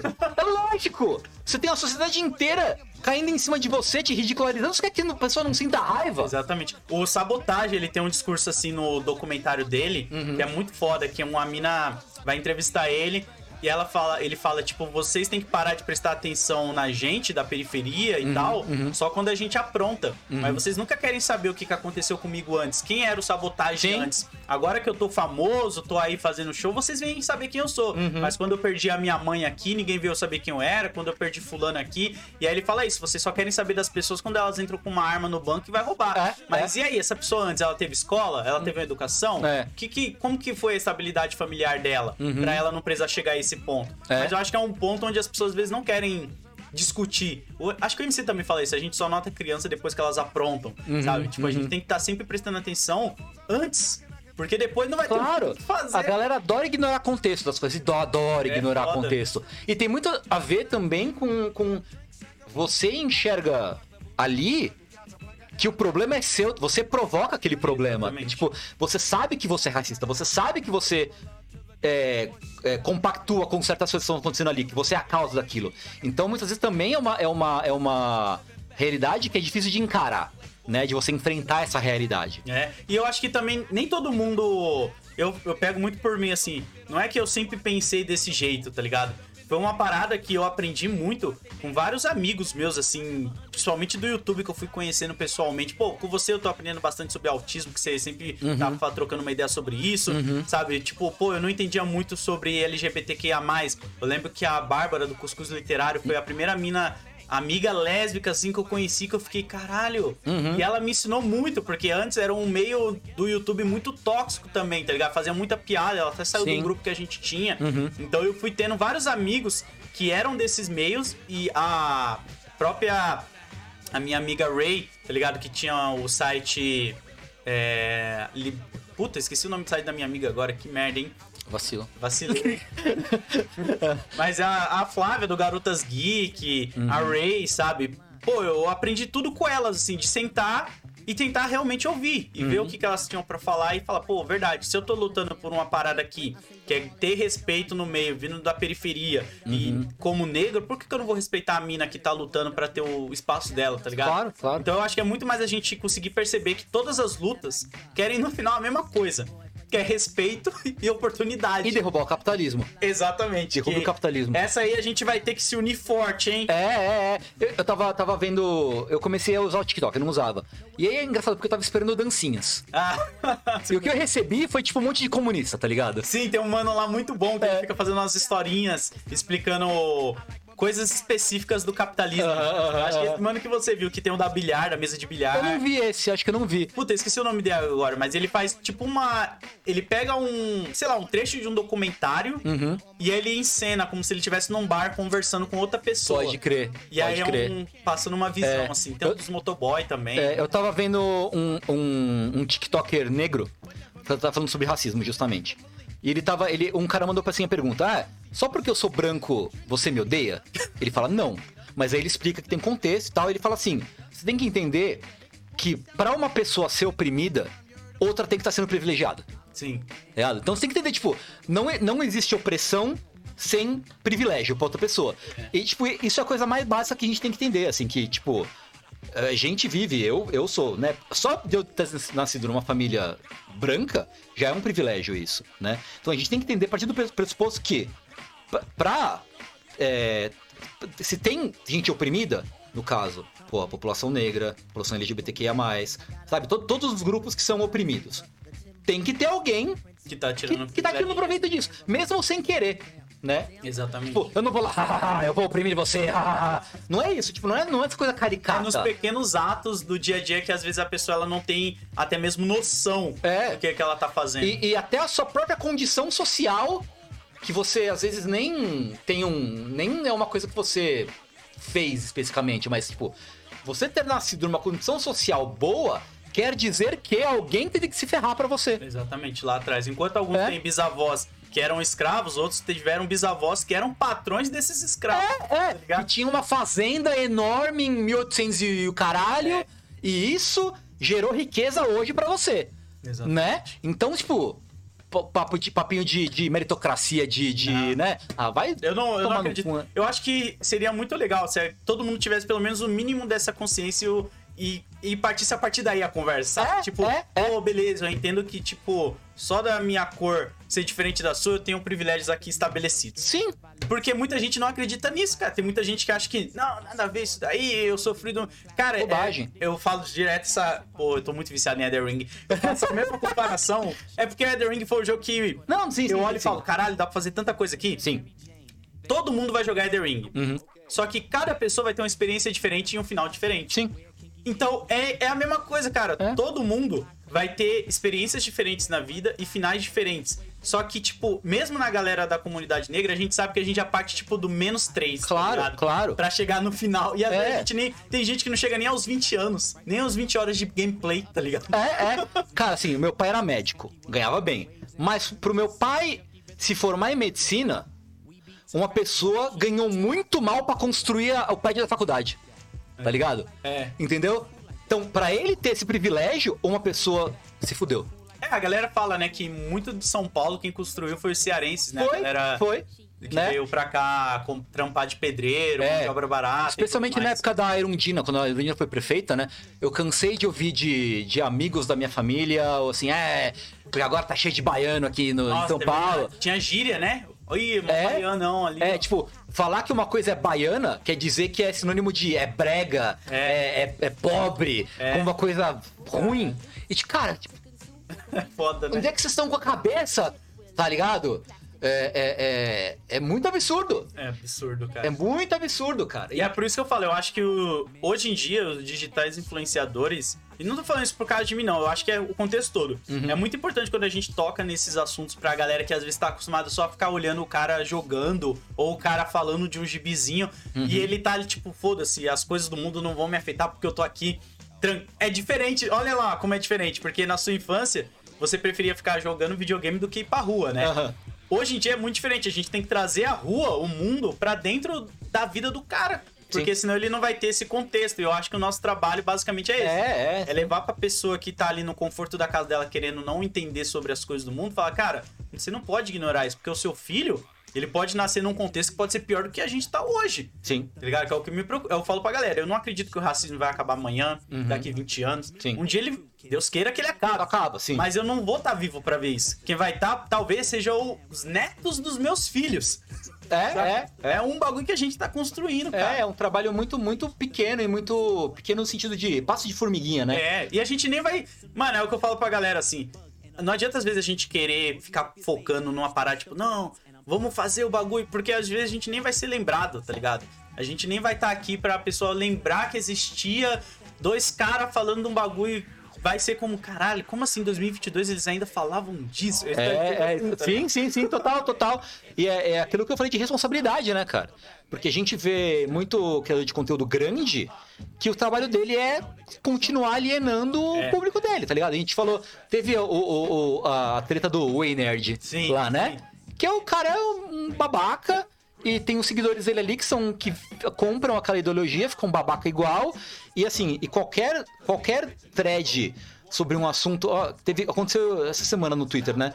A, a treta da, da onça. Você viu? Da onça? É, porque um Twitter What? Então, não, não, calma aí, calma aí, calma aí. Espero que seja uma notinha de 50. Pior que não era. Mas assim, uma conta do Twitter é, que fala de natureza, de meio ambiente e tal. O cara ah, tirou fotos de uma onça atacando uma capivara pra comer. Certo. Normal. Aí é Na- coisa da natureza. Natu- a natureza é assim. E aí, tipo, a galera, ai, você tirou fotos e não salvou a capivara. Ah, que Deus. coisa sem coração. Ah, porque. Aí, tipo, aí, tipo, os caras, pô, os caras acham que a natureza é igual na Disney, tá ligado? Os caras estão na Disney. Caraca, se o cara fosse tentar salvar a capivara, ele ia ser Ele, comido. ele morria junto. Ia morrer ele é a capivara, tá ligado? Não faz o menor sentido, entendeu? Caralho, os caras não tem, os caras vivem no, no mundo da fantasia, bicho. é, ainda cara. bem que você não viu. Mas assim, Caralho. qualquer. é, é, é, Eu usei isso como um exemplo, mas, né? Qualquer discussão que vá um pouco sobre questionar o, o, o seu ambiente e tal, analisar de uma forma mais crítica, o que tem mais de gente que, tipo, é, fala, ah, não, isso é tudo frescura, vocês estão viajando. Sim. Ou, tipo, ah, é, ah eu, eu fiz a minha pesquisa e vi que, que, que vacina dá autismo, tá ligado? É, é desesperador, cara. Não, não dá. Francamente desesperador pra mim. Eu- eu- Rolou isso quando começou esse lance da. Esse lance. Essa parada da guerra com a Ucrânia e a Rússia, né? Uhum. Eu tava fazendo live durante. E aí, pum, foi, acho que era meia-noite, onze e meia da noite, começou a sair as notícias que ia começar esse bagulho. Aham. E aí a galera, ah, Lodi, dá aí a sua opinião. O que, que você acha? Eu falei, gente, infelizmente eu não acho nada, porque eu não sou especialista, eu não sei nem geografia, cara. Eu não sei nem onde fica o sul, norte e nordeste. Aham, Se me mandar apontar no mapa, eu não vou acertar isso. Eu Aham. tô falando do Brasil. Sim, sim, sim. E aí eu falei pra eles, vai procurar a galera que realmente estuda, é formada nisso, tá ligado? Cria conteúdo há anos focando nisso, que esse é o momento dessa galera vocês darem audiência pra eles agora. Sim, sim, sabe? sim. Ficar lá. Que nem aconteceu com o Atila na época da pandemia, né? O cara tá aí há anos criando conteúdo, Uhum. mas na pandemia foi onde a galera em massa foi lá conhecer mais o trabalho dele. Sim. Do que eu ficar aqui falando, então, né, gente? Poxa, mó- Essa Rússia, Ai, hein? ai, ai, ai, essa Rússia. Meu Deus, hein? Ô, meme do Putin na tela, hein? É, Cara, tá ligado? Nossa, é péssimo. E aí, e aí o problema maior é que acontecem coisas como o bagulho do, do documentário do Castanhari, né? Ah, Que eu não assisti. Eu não vi, eu não Mas vi o to- tudo dele. que eu vi é tipo, porra, desinformação. Então, Não é de hoje que ele é um- uma pessoa que desinforma as pessoas. Mas vem a pessoa jogar, uma pessoa com muito alcance, com muito dinheiro, é, com influência suficiente pra lançar um documentário no Netflix. Falar, tipo, desinforma a galera, tá ligado? É foda. Aí todo, parece que todo trabalho que a gente tem de estudar, de pesquisar, de procurar pessoas que realmente entendem do assunto, vai meio que por água abaixo, assim. Então é muito desesperador é, essa, essa coisa, essa batalha contra a desinformação é, é muito. É uma coisa que me, me entristece, tipo, tipo, pra quê, tá ligado? Tipo, pra que, que a gente tá tentando se informar o mínimo possível é, para tentar espalhar um pouco dessa, dessa informação é, e também a gente ser. É importante, né? A gente ser consciente das coisas Sim. e tal.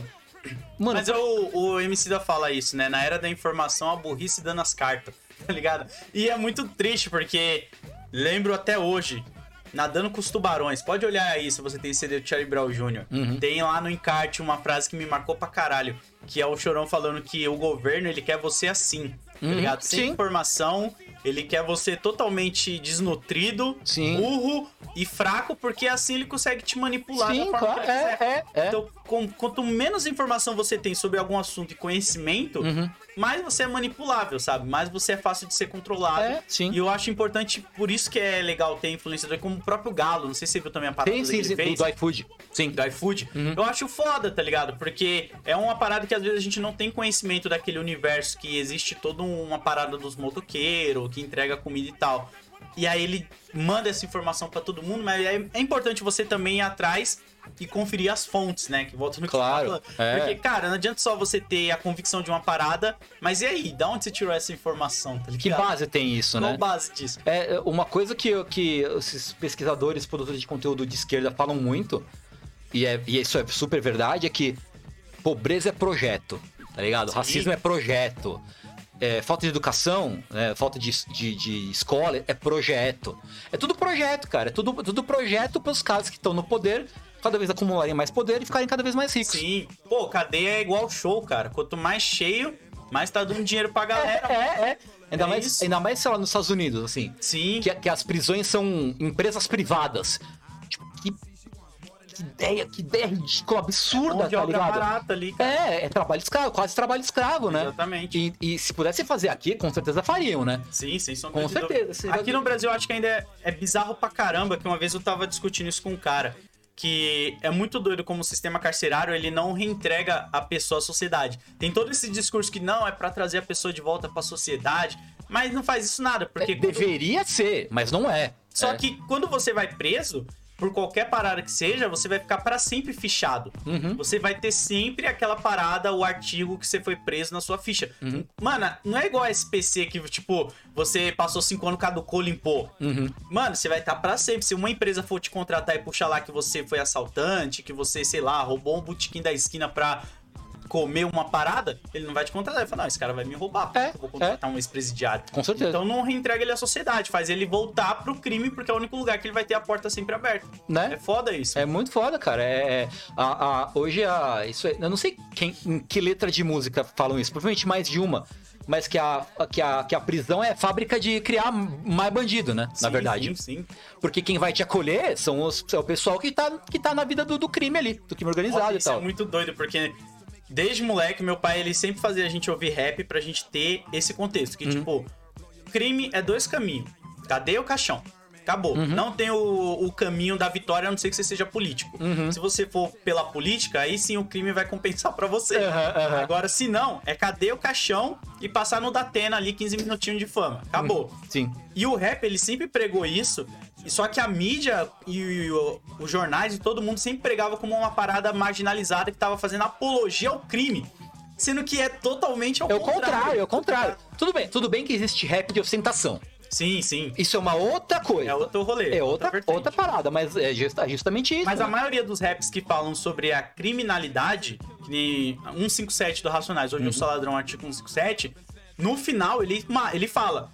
É, morreu abraçado com malote. Uhum. E aí o Brau faz todo um discurso. Ei, molecadinha, cuidado, hein? Não vai pra grupo, não, hein? De olho em vocês. Tem que você de cor discurso. Mas ele Uhum, faz um discurso sim, sim, sim, sim, sim. Tipo, facção central, a mesma coisa. Isso aqui é uma guerra, tá narrando um sequestro e mostra que no final o cara morreu no sequestro. Sim. Não compensa, não faz isso.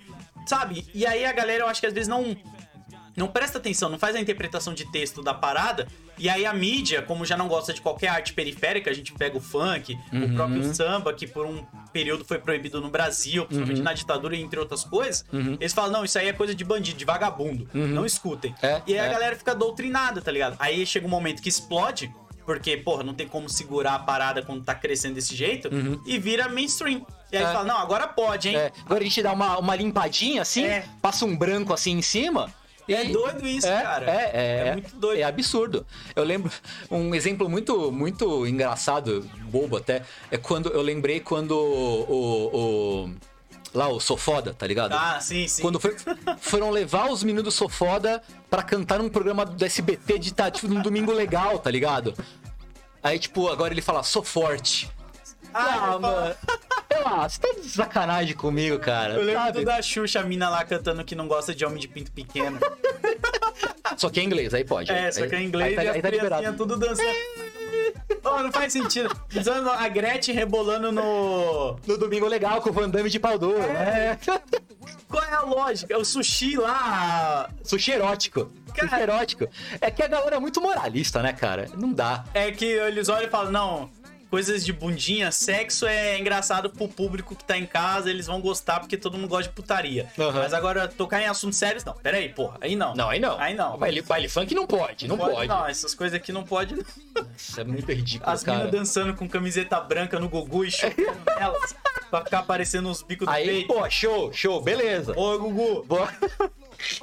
Caralho. É muito besta, cara. É, um bagulho muito bobo, É bicho. muita palhaçada, cara. Nossa, Tem umas é. paradas assim que não dá pra, pra ver. Deixa eu aproveitar aqui, Opa. Tengu, pegar a pergunta da galera. Uhum. Vamos ver aqui o que que a galera mandou pra gente aqui. Olha só. Hum. O Boring. Pô, cara. Que nick bom, hein? Boring Galoches. Quase não consegui falar. Ah. Tengu, pode comentar algo sobre o autismo e como influenciou barra influencia na vida de produtor de conteúdo? Salve, Mano Load e família jogabilidade. Valeu, mano.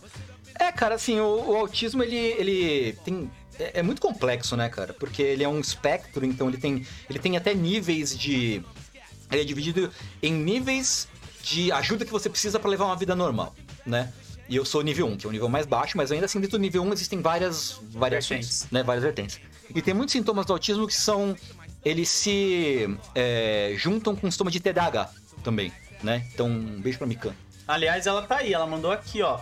Vim só deixar meu amor pra esses dois. Ah, obrigado. A Mikan é muito querida. cara. ela é, mano. Ela é muito legal. É, então, ele, ele, ele é bom na forma que você, é, ele te faz prestar atenção muito em detalhe, né? Ele, ele faz você ficar atento às vezes, se é um, se é um assunto, se é uma coisa que você, você acaba sendo um pouco perfeccionista, que chega até num, num, numa, num lado ruim, assim. E você fica pensando, ah, data tal, é, é, grafia desse jeito, pronúncia desse jeito. Então você acaba sendo bom pra, bom pra achar problema, assim, né? Tem um amigo meu que ele fala, ó, tô, tô fazendo um bagulho aqui, você quer dar uma olhada que você é bom de achar problema? você é a pessoa que... Ele conta um bagulho, ah, eu tenho uma ideia tal, tal e tal. Me fala os problemas. E aí eu vou lá e falo Aí, ó. né? É, mas pra mim, assim, ele, ele influencia muito em termos de. É, de, de, de, de co- autocobrança, né? Pra mim, assim, e de, e, de, e de cansaço, às vezes, né? Porque você se cobra muito, né? Você, e você fica se analisando, se autoanalisando o tempo todo. Então, às vezes você. você é, fica tipo, caralho, mas será que eu vou falar? Eu preciso, eu preciso decorar a forma que eu vou falar, porque senão eu vou falar errado, eu vou deixar algum detalhe de fora e vai ser horrível. Então tem muito, tipo, pelo menos pra mim, assim, eu tenho essa muita coisa da dificuldade social, né? Que é, sei lá, se eu vou fazer um. um- se eu vou ligar pra alguém, se eu vou telefonar, se eu preciso telefonar pra alguém, eu preciso criar um roteiro na minha cabeça e decorar ele antes de, de ligar. Caraca. E se aí esse roteiro sai, eu tipo, fico. perdi, perdi, perdi, perdi. Então muitas vezes você, tipo, você perde o fio da meada que você tá falando, ou você esquece de alguma informação. Então, tipo, é um trabalho muito grande e exaustivo mesmo de você manter as ideias e expressar elas de uma forma coesa, sabe? Então, isso é bom e ruim ao mesmo tempo, assim, né? Porque você presta atenção nas coisas, mas você tem essa dificuldade de manter tudo, tudo, tudo preso, tudo grudadinho, assim, e não, e não escapar. Eu acho que mais nesse sentido, assim. É, o- eu acho que o autismo ele é, ele é bom porque ele te mantém concentrado em detalhes, em coisas específicas e tal, mas isso também causa uma carga grande, causa um cansaço muito grande. Eu, eu acho que é mais ou menos por aí, assim. Que foda. É. Ó, o Sono. Sono. Porra, galera, vamos melhorar esses nick aí, mano. Pô, cara. Sono. Sonofwed. Acho que é assim que fala o Ok. seu nome. Aham. Salve, Lodi. Pergunta ao Tengu sobre como é ser tradutor e contribuir com sucessos aqui no Brasil. Olha aí. É muito legal, cara. É muito da hora, assim. É... Você, ainda mais quando você pega uma obra que você já gostava. Nossa, deve ser muito foda. Por exemplo, eu trabalho pra Crunchyroll também, né? Que é o serviço de streaming de anime. E eu traduzi. Veio pra gente traduzir o primeiro Gundam. 79. Nossa. E eu, tipo. Agora, é agora. Meu momento. Cara, e é muito doido, porque é um Gundam é um bagulho que eu adoro. E eu, eu traduzindo, eu, tipo, eu até falei pra um amigo meu que também gosta muito de Gundam. Falei, cara, eu tô traduzindo, traduzindo Gundam. Ele, ah, que da hora. E tipo, quando chega a hora de você traduzir cenas icônicas da série, você meio que sente um peso, assim, o- da Caraca. responsabilidade, tá ligado? Eu, eu vou ser o responsável pelas, pelas outras pessoas conhecerem essa obra e eu preciso fazer de um jeito que elas se apaixonem por ela da mesma forma que eu me apaixonei antes, assim. Aí eu tenho uma pergunta em cima dessa, Ah. que faz sentido dentro do contexto. É, você como um tradutor Hum. barra amante da obra, Uhum. você modifica muita coisa ou você tenta ser fiel e deixar? Porque eu fico muito com o pé atrás quando a pessoa põe meme e coisas atuais numa obra. Uhum, uhum. Eu fico tipo, pô, cara, eu não vi. Porque é foda que eu assisto muito fansub, né? Aham. Então, pra mim, é legal eu ter a referência do jeito que veio do Japão aqui. Uhum, uhum. Mas quando tenta abrasileirar, eu fico meio já com um pouco com o nariz torto. Entendi. Como você vê essa questão? Você prefere deixar original ou existe um meio termo aí? Depende, né? Pra tudo, depende. Porque assim, traduzir, é- é- a gente fala muito mais em termos de localizar e não só traduzir. Porque traduzir seria só, só pegar a palavra por palavra ali né, e fazer um bagulho mais. o mais próximo possível da língua original. Né? Isso é uma coisa. Só que a língua não é só a língua. A língua é a interpretação do que você fala, que nem você falar. é, chutar, o, chutar o pau da barraca Certo. não é o ato literal de chutar um pau de uma barraca. Você interpretar, chutar o pau da barraca é você é, meter o louco. Meter o louco, né? O que, que é meter o louco? É você ter uma atitude impensada, né? Então, assim, é, então, o que você quer dar com a localização é não só a pessoa entender a língua, mas ter a mesma sensação que uma pessoa que, que vem da língua original tem quando lê aquilo, né? Entendi. Então você quer, pra mim, né? Minha filosofia é tentar aproximar o idioma, obviamente traduzir o mais é, é, gramaticalmente correto, mas tentar passar pra pessoa que tá, que tá lendo, que tá é, assistindo, ouvindo aquilo, ter a, a compreensão cultural, a mesma compreensão cultural que um japonês tem lendo, tendo, consumindo aquela obra, Entendi. né? É que eu acho meio estranho. Se eu visse chutar o pau da barraca no legendado, eu já ia ficar meio assim. eu falava, Pô, chutar o pau da barraca, por que não colocou algo mais. Entendi. É, eu não sei. Eu não sei se é porque eu fico. Eu não sei, às vezes eu também vou tá, porque fansub, Aham. eu não sei se eles seguem também a mesma lógica, É. saca? Assim, eu não conheço muito, mas eu sei que muitos fãs de anime que consomem por fansubem preferem traduções mais literais. Eu não gosto, eu acho que fica sem graça, eu acho que o texto fica sem graça, entendeu? Não que você precise botar meme em coisa. Eu acho que tem realmente um limite pra isso, sabe? É, que vai ser uma coisa muito. que é só uma coisa do momento que vai desaparecer em uma Exatamente. semana, né? É, mas, por exemplo, teve um anime que eu tava traduzindo que ele tá falando que, ah, parece um, um bagulho de um programa tal. Fala o nome do programa, que é um programa de TV no Japão com um perfil XYZ. Aí eu falei, cara, como que eu vou fazer? Se eu botar, eu posso botar só o nome do programa. Mas aí você vai perder uma camada cultural do que ele tá falando naquela, naquele diálogo, entendeu? Tipo, falar, é um programa, é um programa de, de TV. Mas a pessoa que, eu- que eh, o autor colocou aquele, escolheu aquele programa específico porque Tem um contexto. tem o contexto, tem, tem camada cultural XYZ. Eu falo, ok, eu quero, então, que o brasileiro que vai assistir esse anime tenha o mesmo, a mesma identificação cultural com aquilo. Então você, sei lá, ah, não sei o que, parece o Domingão do Faustão, tá ligado? Tem pessoas que não vão gostar. E pra mim é ok, mas eu prefiro, a minha filosofia é, eu quero que a pessoa, mais do que tenha uma tradução literal, que ela entenda o contexto cultural, que ela tenha a, a, a influência cultural, leia a cultura por trás do que o autor quer dizer. Ah, então. Sabe? Tá, então agora eu vou. Quando eu ver uma parada assim, eu vou pensar nisso aí que você falou, É. que eu acho que vai me deixar mais à vontade. É. Porque às vezes eu vejo umas paradas. Eu acho que é mais na dublagem. Uhum. Porque eu assisto. Só assisto anime legendado, né? Eu não vejo anime dublado. Aham. Então tem coisas que eu olho e falo, pô, no original ele não fala isso, não é com esse tom. Uhum. Sim. E aí, pra mim, acaba destoando Sim. do tom que eu tô acostumado com o próprio protagonista. Eu falo, pô, ele não fala assim, tá ligado? Ele Uhum. É, é. ele é meio sério, aí ficou meio cômico. É, isso é uma outra coisa, né? Porque É vo- outro contexto. quando aí. você vai traduzir, isso é uma coisa que até o Léo, o Léo Kitsune, você deveria, deveria convidar o Kitsune Sim, pra, pra fazer o podcast. Kitsune, nosso ursinho puff. É. ele fala, ele fala e eu, e eu concordo, é outra coisa que eu faço também. Quando você traduzir uma coisa, você cria uma voz do personagem na sua cabeça. Hum, Tipo, como esse personagem vai falar em português, né? Qual vai ser as... Se ele vai usar gíria, ele não vai usar gíria. Ele vai falar sério, não vai usar sério. Que tipo de termos ele vai usar? Que tipo, tipo de, de pronomes ele vai usar, né? Então você cria uma voz pra ele. E você puxa a voz que você criou e transfere na- e coloca na tradução, Ah. né? Então isso aí é uma outra questão. Tipo, você respeitar a voz do personagem. Tipo, não adianta você falar um- botar um personagem que é todo da zoeira, né? Falando é, meu, meu senhor, meu caro senhor, Sim, né?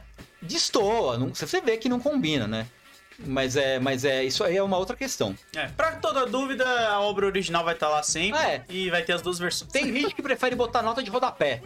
Eu não gosto, porque tipo, você tem que parar o que você tá lendo para ler a nota, seja no, no rodapé do mangá, ou seja no. Tem, tem, tem coisa que não tem jeito. No anime eles às vezes colocam também É, o Sim, significado. eu, assim. eu não gosto. Eu acho que dá pra você fazer incluso no próprio texto e eu prefiro, né? Mas tem coisa que não tem jeito. Tem que botar o rodapé porque é uma referência muito específica Sim. que não dá pra adaptar. Aí você faz um. Eu acho que também vai da forma que cada um consome Sim. a obra, né? Mas uma coisa que todo mundo tem consenso.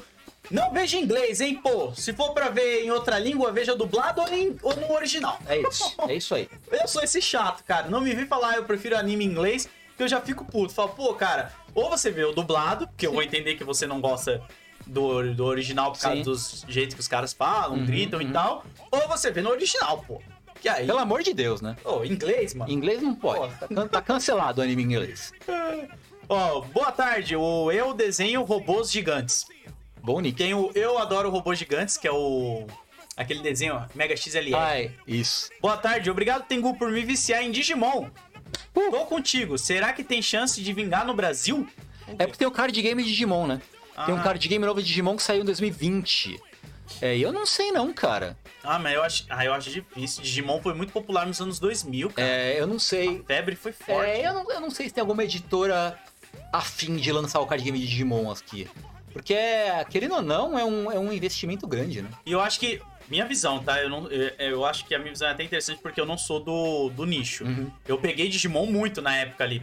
Nasci em 91, então eu peguei o hype do Pokémon Uhum. e logo em seguida veio o Digimon e eu fiquei louco, que eu amei. Tinha aqueles cardzinho que vinha no biscoito da uma Ah, colecionava tudo. O álbum de figurinha do Digimon era muito bonito também, verde. Eu lembro que ele era meio verde assim. Pode crer, pode crer. Mas eu acho que se alguém for lançar Digimon hoje em dia, ia ter que ser nesse fator pegar uma galera pela nostalgia e aí fazer a galera.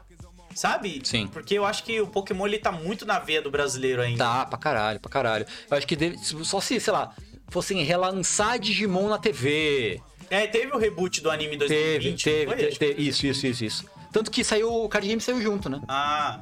As duas coisas no Japão saíram juntas. É, então eu diria que não, infelizmente. Então tem, tem que, tem que importar os cards, acho acho. que é igual Yu-Gi-Oh, cara. É difícil esperar que a febre do Yu-Gi-Oh pegue do mesmo jeito que pegou antigamente. Mas o Yu-Gi-Oh! até tem um público no Brasil forte do card game, assim. Ainda é bem. Tem. O card game do Yu-Gi-Oh! é forte no Brasil ainda. Eu sei que tem um jogo gratuito na Steam. Tem o Master Duel, eu acho que Acho chama. que é, a Thaís tava viciada no jogo, não sei.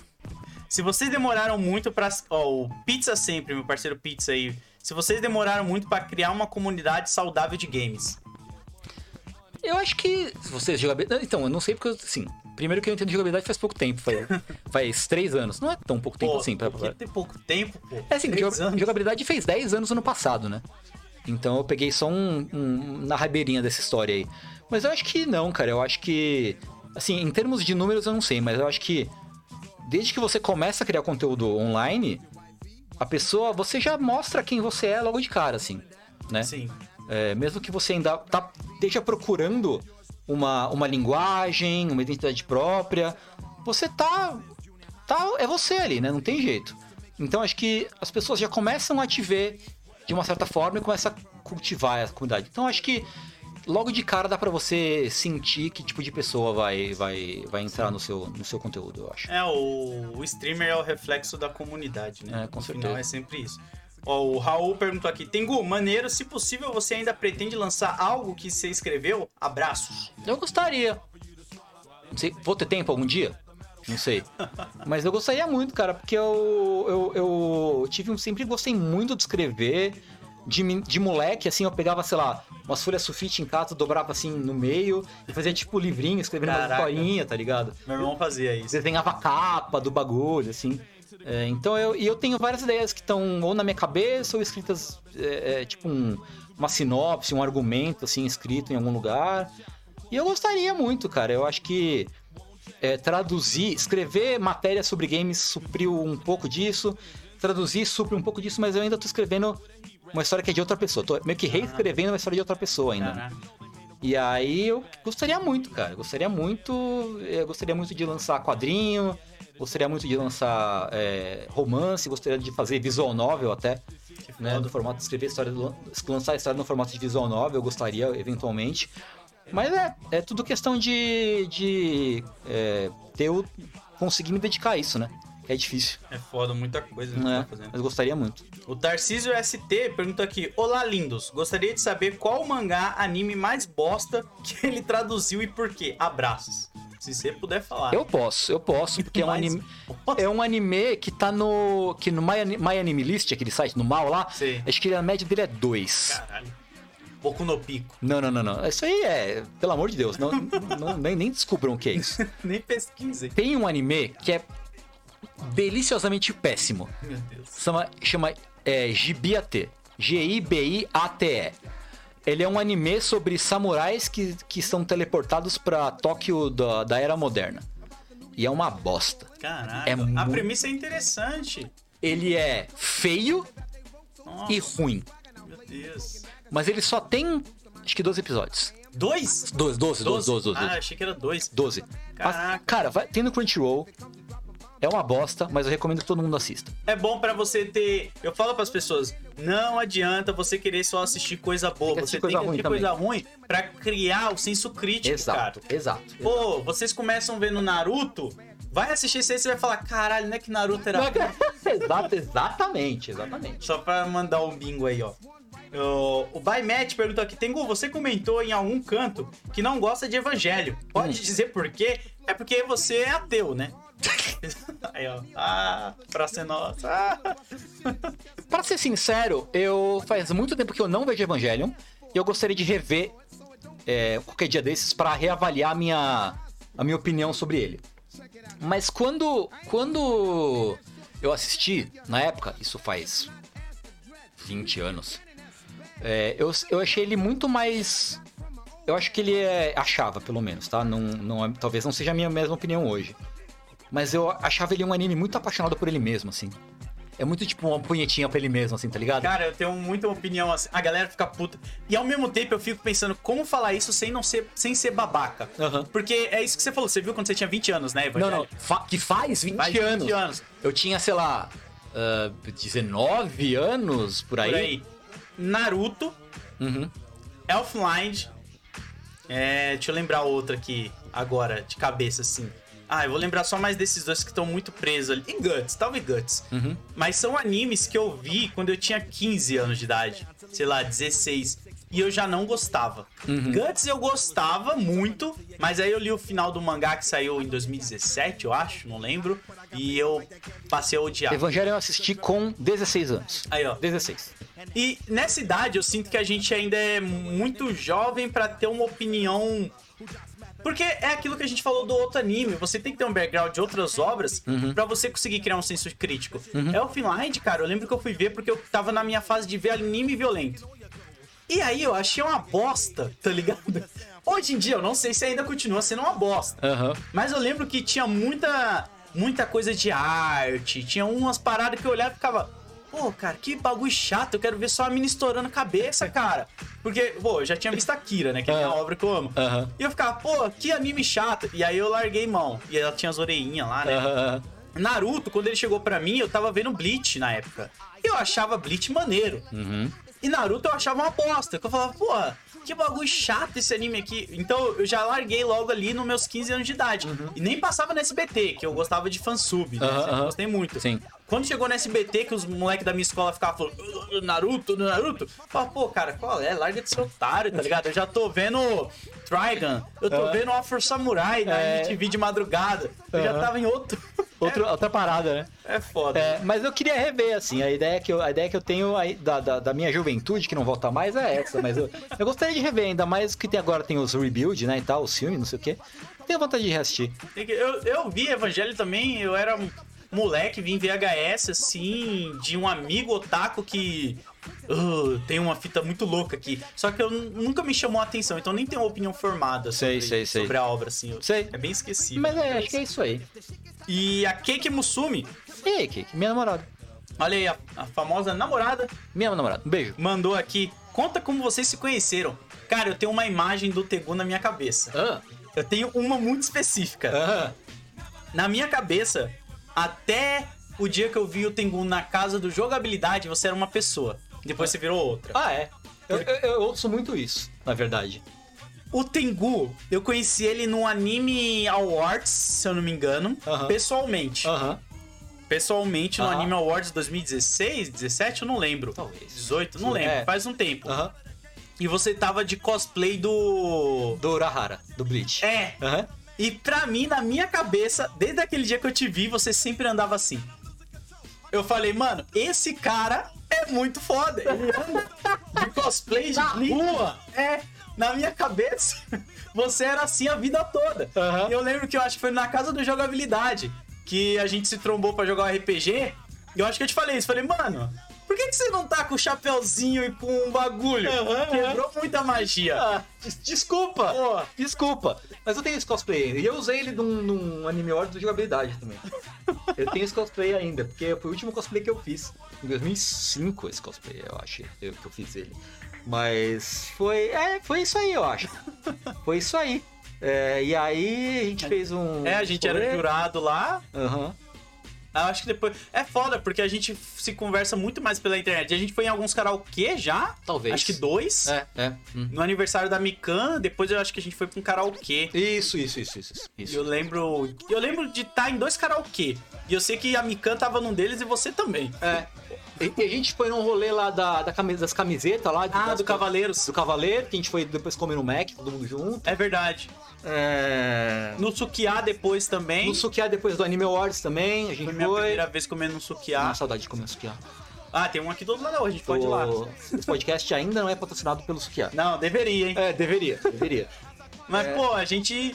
Nossa, eu acho que a comunidade. Eu tenho amigos que eu, eu tranco eles por classes. Uhum. Então, tipo, eu tenho a galera gamer, que, tipo, tá você, jogabilidade, 99 vidas, é. Não vê muitos nomes, dá pra você ver. O seu Wilson, Aham.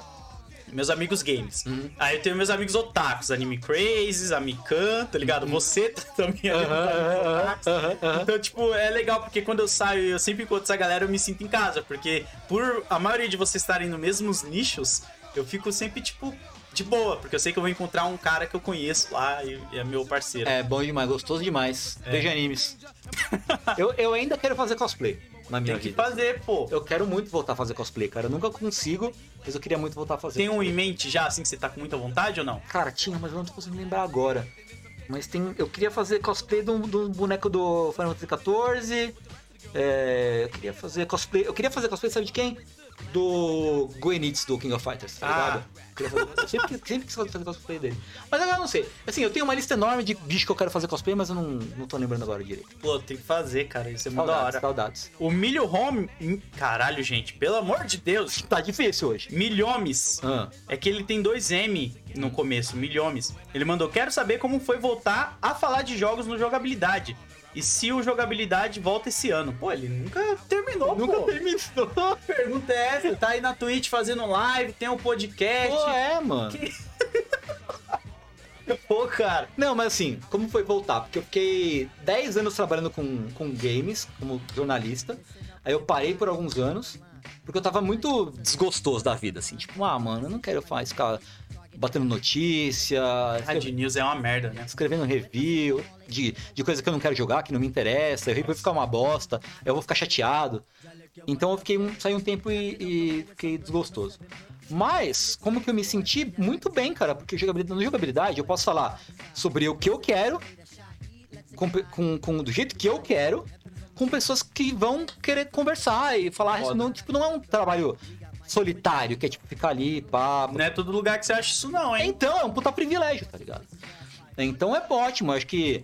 Eu falei, pro, falei pro, pras pessoas, assim, eu, eu, eu acho que. Eu não pretendia voltar a trabalhar com games. Mas se fosse pra voltar, teria que ser com um pessoal assim. Teria que ser com eles, tá ligado? Que é um pessoal que eu admiro, que eu gosto muito, e que falam do jeito de uma forma que eu gosto também, e que, pô, é show de bola, cara. É a melhor coisa, cara. E eu acho que linka até com a próxima pergunta aqui, ó. Ah. O Hideki Gui92 perguntou: Quando se trabalha com jogos, como fazer pra equilibrar e fazer a obrigação e o profissional? Separar a obrigação do. Eu não, não sei se tem muito como separar. É difícil, não tem. Não tem. Você trabalhou com, com- Você trabalha com quadrinho, com coisas. Sabe que não tem muito, né? Você sempre tá pensando, isso dá conteúdo. É, é. E, e às vezes você, tipo, você. eu- uma coisa, um, um, um malefício do, do autismo, da ansiedade, é tipo, eu às vezes fico protelando, fico enrolando pra começar a jogar, porque eu fico pensando, caralho, será que eu. Se eu jogar isso, eu vou ter que falar disso. Será que eu vou ter alguma coisa pra falar sobre isso? E eu, eu fico, tipo, nervoso antes de começar, Antes de assim. começar a parada. Será que eu vou conseguir tirar uma coisa interessante desse jogo pra falar, tá ligado? Caraca. É, então, é, não sei se dá muito pra separar. Não, eu acho difícil, cara, É. porque tudo, até eu falo isso até a- quando eu tô vendo um filme com o meu cunhado, com a minha sogra, assim, o pessoal, a família, eu não desligo o meu lado crítico. É, não dá, não é difícil. Eu vejo um filme que eu vejo uma parada que eu falo, puta, olha que nada a ver essa cena. E aí tá todo mundo do meu lado rachando o bico, se divertindo, e eu tô tipo. Hum, e sabe? E é, É, muito ruim quando é. alguém olha pra você e pergunta, depois que acaba, né? E aí, você gostou? Gostou? Você fala, não. Não. Puta bagulho bosta. Mas é. A única divisão que eu gosto de fazer é. Eu trabalho no, no meu computador, no escritório. Se eu, quero, se eu preciso jogar alguma coisa pra trabalho, tanto faz. Se eu vou jogar alguma coisa pra só curtir, eu vou na sala. Ah, Eu só, tipo, gosto de trocar o ambiente. Porque aí eu distancio um pouco a ideia de trabalhar, assim. Se eu não tô no ambiente de trabalho, eu, se eu tô em outro cômodo, já me ajuda a desconectar um pouco. assim. Desconectar. Pô, isso é bom. Eu tenho que pensar em fazer. É que eu não sou de jogar tanto, eu demoro muito pra querer jogar alguma parada, mas isso é legal pra caramba. É, me ajuda, pelo menos. Ó, o Assunção G, última pergunta do Instagram, mandou aqui, ó. Pergunta pro Tengu quando ele vai te chamar pra uma sessão de RPG e a galera do jogabilidade. Olha aí, a gente falou disso acho Pô, que mais cedo, né? Falou. Como vocês aí me, me calotaram aí. Te cara- engambelaram, né? É, cara, é, quando a gente, assim, agora a gente tá em mudança, né? Tá mudando de, de estúdio, de casa, barra estúdio, porque o pessoal mora junto com, com o estúdio e tal. É, e aí é ver, montar o estúdio de novo tal, e, e- e- e se planejar pra voltar é, com RPG, pra poder voltar RPG, e aí, mano, Não, vamos lá, vamos causar isso aí. 100%, 100%. Vamos causar isso aí. Tem- ó, tem mais três perguntas aí que a galera agora parece que descobriu o Instagram. Mandou mais três aqui, ó. eita porra. O, o Rafael mandou uma legal, Hum. curiosa. O Rafael Lacerda mandou aqui, ó. Tengu, você pode assistir os animes antes de traduzir ou recebe a, tra- a transcrição antes? Como que, qual que eu... Ah, a gente recebe material, material com antecedência pra traduzir, tanto vídeo, é, o script usado na, na dublagem, Ah, na, que foda. né? A dublagem na quando a- o dublador, o, a- o ator de voz, né, faz a- o bagulho. E às vezes vem uma legenda já timeada em outro idioma e tal, pra usar como referência. Mas assim, varia muito. A, a- a coisa pode vir, depende do projeto, é, ele pode vir chegar desde dois dias antes, três dias antes, até horas antes. Dependendo da condição ali. Mas normalmente, em um episódio, vamos pegar aqui um exemplo de um episódio, é muitas pessoas trabalhando em um episódio ou é você só Não, no episódio inteiro? não, é assim. Como é que é? Como é que funciona? Lá na. na- de- varia de serviço para serviço, né? Mas geralmente é uma equipe que trabalha no projeto do anime. Ah, anime do. One Piece. One Piece. One Piece. Vai ter um tradutor um editor e um controle de qualidade. Então o tradutor tá dois, obviamente. O editor vai arrumar a fonte, arrumar, botar. Tem uma placa, vai botar o texto direitinho na placa com a cor certa. Ah, o editor entendi. vai meio que revisando e arrumando. Lapidando ali. É, lapidando. Aí o controle de qualidade vai assistir e ver se tá tudo ok e aí, e aí lança. Então, se der merda, o cara da qualidade que é cobrado porque ele é o último filme. Exatamente. Exatamente. Pô, muito foda, cara. Eu não sabia É, que era assim. Sim, sim. Ó, o Vinha mandou aqui, ó. Felipe Vinha. Ô. Jovens ouvindo o Tengu e o Load. Oportunidade única de sabedoria dobrada. Olha aí, jovens. Obrigado, Vinha. Não tem Vinha, drogas e... Vinha é ponto. Não sei se você troca ideia com o Vinha. Sim, sim, eu conheço ele. Ele é foda. De gente, quadrinho, assim, especialmente, ele é bem foda. a gente se conheceu numa CCXP. Eu não lembro se foi a 18 ou 19, pessoalmente. Sei. Eu acho que foi... É, foi essa, né, Vinha? Se não me engano. E o Kushina, no, 947. Ah, Kushina. Kushina pro- professora de japonês. Olha. Que é streamer também, muita gente boa. Foda, ela mandou como está conseguindo não estar no Final Fantasy X1V, acho que É o do outro, 14, 14. Nossa, gente, eu me perco nos números romanos. É, é difícil. Eu não atualizei o jogo ainda, porque ontem teve manutenção. Então o jogo passou a segunda inteira- a segunda-feira inteira fora do ar. Eu tava, tipo, Caraca, é um jogo que toda hora vocês vocês estão jogando. Ele tá, ele tá- Jogando. ele tá atualizando sempre, né? Aí hoje entrou uma atualização grande, muito grande no jogo, e eu tô tipo. "Ah, mas eu tenho que trabalhar. Maldito, tra- maldito capitalismo! Eu tenho que trabalhar pra pagar a mensalidade do jogo. Mas eu tô querendo muito, muito entrar e ver o que mudou, o que tem de novo e tal. Ah, que da hora. Ah, o Milhomes lá, ele me corrigiu aqui, é jogabilidade, macho. Ah, o dado, o dado que é, Jogabilidade. que é o RPG especificamente. Então, a resposta continua a mesma, mas obrigado por, por esclarecer. E pra finalizar, tem duas aqui. Caraca, galera. Te mandar aí. Senão tem Para não, para não. O Luquero mandou aqui. E aí, Lodi, convidado brabo hoje, hein? Pergunta aí o qual imenso o Tengu é no universo rap hip hop. Ah, olha aí, ó. Im- Imerso. Imerso, imerso. Imenso, eu acho que ainda não, porque ele não lançou nenhum som, né? Então, quando ele lançar, ele vai ser imenso. Vai estourar, exatamente, exatamente. Ainda mais se você cantar de cosplay do Bleach. Ó, uma ideia isso aí, uma A ideia. ideia é isso aí. É, é, é, já existe rap otaku, mas o rap otaku Eu já falei. Nil, mano, ele tinha que fazer uma apresentação do som dele usando o manto da Katsuki, mano. Puta, sim. Todo mundo, assim, começar do nada, o show, liga as luzes, tá todo mundo de Akatsuki. Porra, ia ser foda. MC Marra lá também. Ia ser foda demais. Cara, eu gosto, eu acho que. Tem- a gente teve uma conversa sobre isso, eu e o. Lloyd, que assim, o- se a gente come- entrar nisso, o podcast vai ter mais duas horas. Eu tenho que vai voltar outras vezes É, aí. pro pa- papo parte 2. Mas eu gosto muito, cara. Eu sempre gostei. Pra mim, o hip hop é um bagulho muito mágico, tá ligado? É como. É como. Eu- tanto a parte de, de fazer beat e tal, a forma como você pega os samples e encaixa e faz um- uma alquimia pra Sim. se transformar numa música só, assim. Eu acho muito foda. E, e construir as rimas, a forma com que a letra, você usa o vocabulário, as letras e a pronúncia, pra você montar um Tetris em que tudo se encaixa e tudo rima. Eu acho. Eu acho. assim, Eu acho que é o estilo, é o estilo musical que mais me fascina é, é- é rap, assim. Ah, E eu gosto, mas eu não sou muito manjão, não. É, com essas coisas mais. Manjão. Não sou muito manjão, não. É, de coisa gringa, eu gosto de, de- do Jay-Z, eu gosto de, de Nas, eu gosto de Public Enemy, eu gosto de. Apesar do Kanye, Kanye West ser um babaca do caralho, ele faz um. Ele fez. Eu fui, voltei recentemente, voltei pra ouvir os primeiros discos que eu não tinha ouvido. Pô, ele. Cara, o cara é realmente um gênio. Tem que saber separar, eu falo pra galera, o artista do, da, da vida dele pessoal, assim, porque Né. realmente ele é complicado. É, é, o cara é um cara, é um, cara, um- é um gênio desgraçado. É, coisa brasileira eu, eu conheço pouco, consigo- eu conheço tipo Racionais, que é bem mainstream, já foi mais mainstream né, quando era moleque. Né, conheço o, o Jonga, Fabrício, o, é, ouvi Baco um pouco também, esse pessoal mais assim. Então não conheço tanto, mas eu, eu, eu gosto muito de, de, de rap de modo geral. Acho muito fascinante. Foda, assim. muito Acho muito foda. Ó, o de Campo. Pô, galera, esses nicks seus me deixam muito doido. De Campos FSA. Ok. Ele mandou: Tengu, como foi se descobrir bi na sua idade? Foi uma aventura. É, porque eu sempre tinha essa coceirinha assim na, na- atrás da cabeça, assim. O tal. grilo falante. Pô, Spine. Ah, não. Ah, mas, pô, Spine. Ah, não.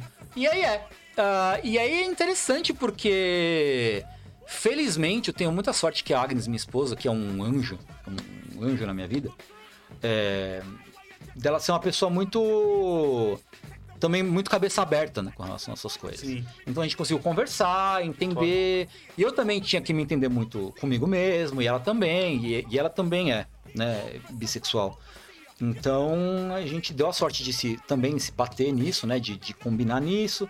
Então foi, foi assim, foi.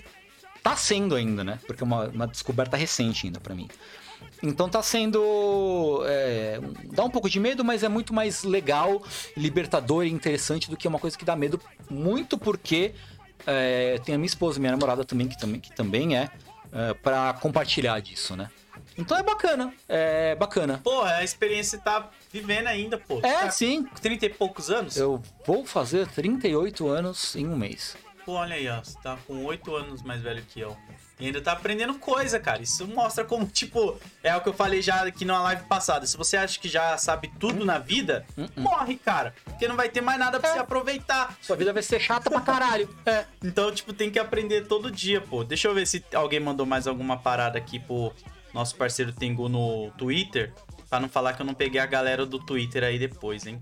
Essa galera aí gosta de ficar falando, mano. É, eu sei. Falar, ah, não pegou nenhuma pergunta nossa aqui. Deixa eu ver se a Thaís não mandou nada também aqui. Que aí a gente limpou.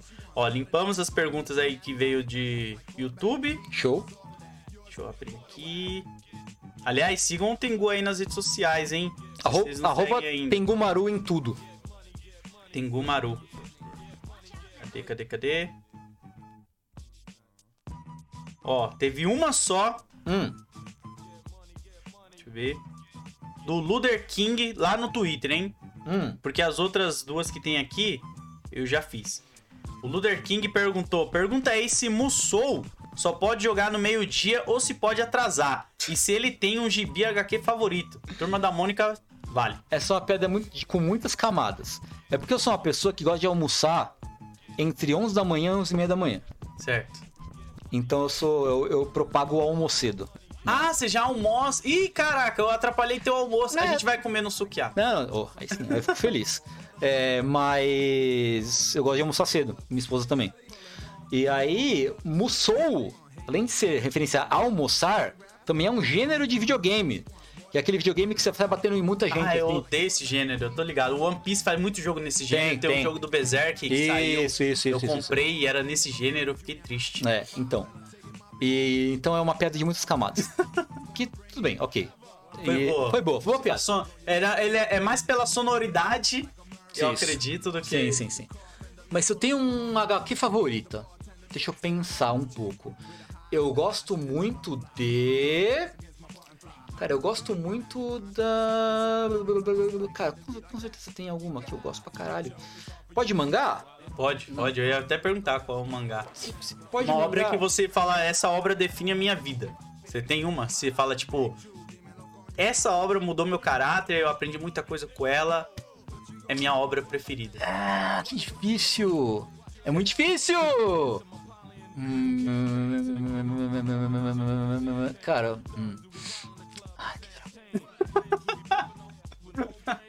Eu vou falar. É um, vou falar de um mangá, tá? Desculpa, é um mangá. É, é uma série que não saiu no Brasil e que chama Hoshineng. Que é um, é um mangá grande que não é muito conhecido, é bem desconhecido na verdade no ocidente. Ah, passa na Locomotion como Soul Hunter, não sei se você chegou a ver. Não, mas o nome eu posso estar confundindo com outra coisa, que tem o Soul Eater, mas o nome é familiar. É, passou na Locomotion lá pra 2000, 2001, eu acho. E é uma série que mistura, pra mim, mistura muito bem. É uma série de aventurinha, tá? Um shonenzinho. Mas que mistura muito humor ah, com coisa séria, com umas lutinhas maneira, com uns poderzinhos legal. Mas ele é muito. É uma, é uma obra que tem muito muita alma, assim, sabe? Muito espírito, assim. É uma, é uma, é uma trama muito, muito humana, eu acho. É, carregada de humor, que é uma coisa que eu adoro. Obras que fazem um humor, um humor legal, fazem o humor encaixar de maneira natural, sem ser forçado, sabe? Sim. É, eu gosto muito. Então, eu acho que é isso. é Uma, uma- da- das que não saíram no Brasil, é, acho que a minha obra favorita é Hoshineng hoje em dia. Ah, acho que é isso. Então leiam, procurem, procurem, busquem conhecimento. Soul Hunter em inglês ou Hoshineng é, em japonês. Porra, que foda, mano. Pô, Tengu, quero agradecer. Muito obrigado aí por ter vindo aí. Obrigado eu, cara. Que Porra, isso, cara. muito, muito foda, cara. Já falei que você é uma pessoa que eu admiro muito. Eu acho que esse projeto do podcast é muito foda. E, mano, só desejando só crescer e estourar. Pô, espero, espero. E só vai crescer se vocês ajudarem, se inscrevendo aí, aparecendo nas lives na Twitch, aqui no YouTube também, ouvindo aí nas plataformas de streamers que eu coloco, né? E seguindo o nosso parceiro Tengu nas redes sociais, vai estar tudo linkado aí na descrição pra você. Mas fala Jogabilidade, aí. jogabilidade também. É, se você quiser me seguir no- nas coisas, tudo, tem Gumaru em tudo. É, jogabilidade, é, se você. Jogabilidade no Twitter, né? É, e nosso site é jogabilidade.de. Lá tem um site com os podcasts tudo. E jogabilidade nos seus agregadores. No Spotify vai aparecer um funk primeiro, aí depois tem os dois feeds, que é o feed de jogos e o feed de não jogos. E na Twitch também, twitch.tv TV barra jogabilidade, tem streaming todo dia, um ou dois streams por dia, né? Um mais horário da tarde, um mais horário da noite. E gravações de podcast ao vivo às segundas e quartas-feiras, de noite. Olha aí, ó. Então colhem pra ouvir o jogabilidade, conhecer que os moleques mandam pra caramba. E logo vou trazer o André, o Sushi, o Rafa aí também. Boa. Trazer todo mundo do jogabilidade aí pra Show. trocar uma ideia. Tengu, satisfação. Mano, obrigado, cara. Bora, jantar, bora almoçar, jantar não, bora Vamos que eu almoçar tô com fome. Muito obrigado, galera. Aliás, um abraço pra Thaís aí, Obrigado, nossa Thaís. diretora que tá ali dirigindo a live. Sigam aí, vamos ouvir o podcast dela também, como eu vim parar aqui e seguir ela nas redes sociais. Enfim, Thaís, né? Se eu não me engano.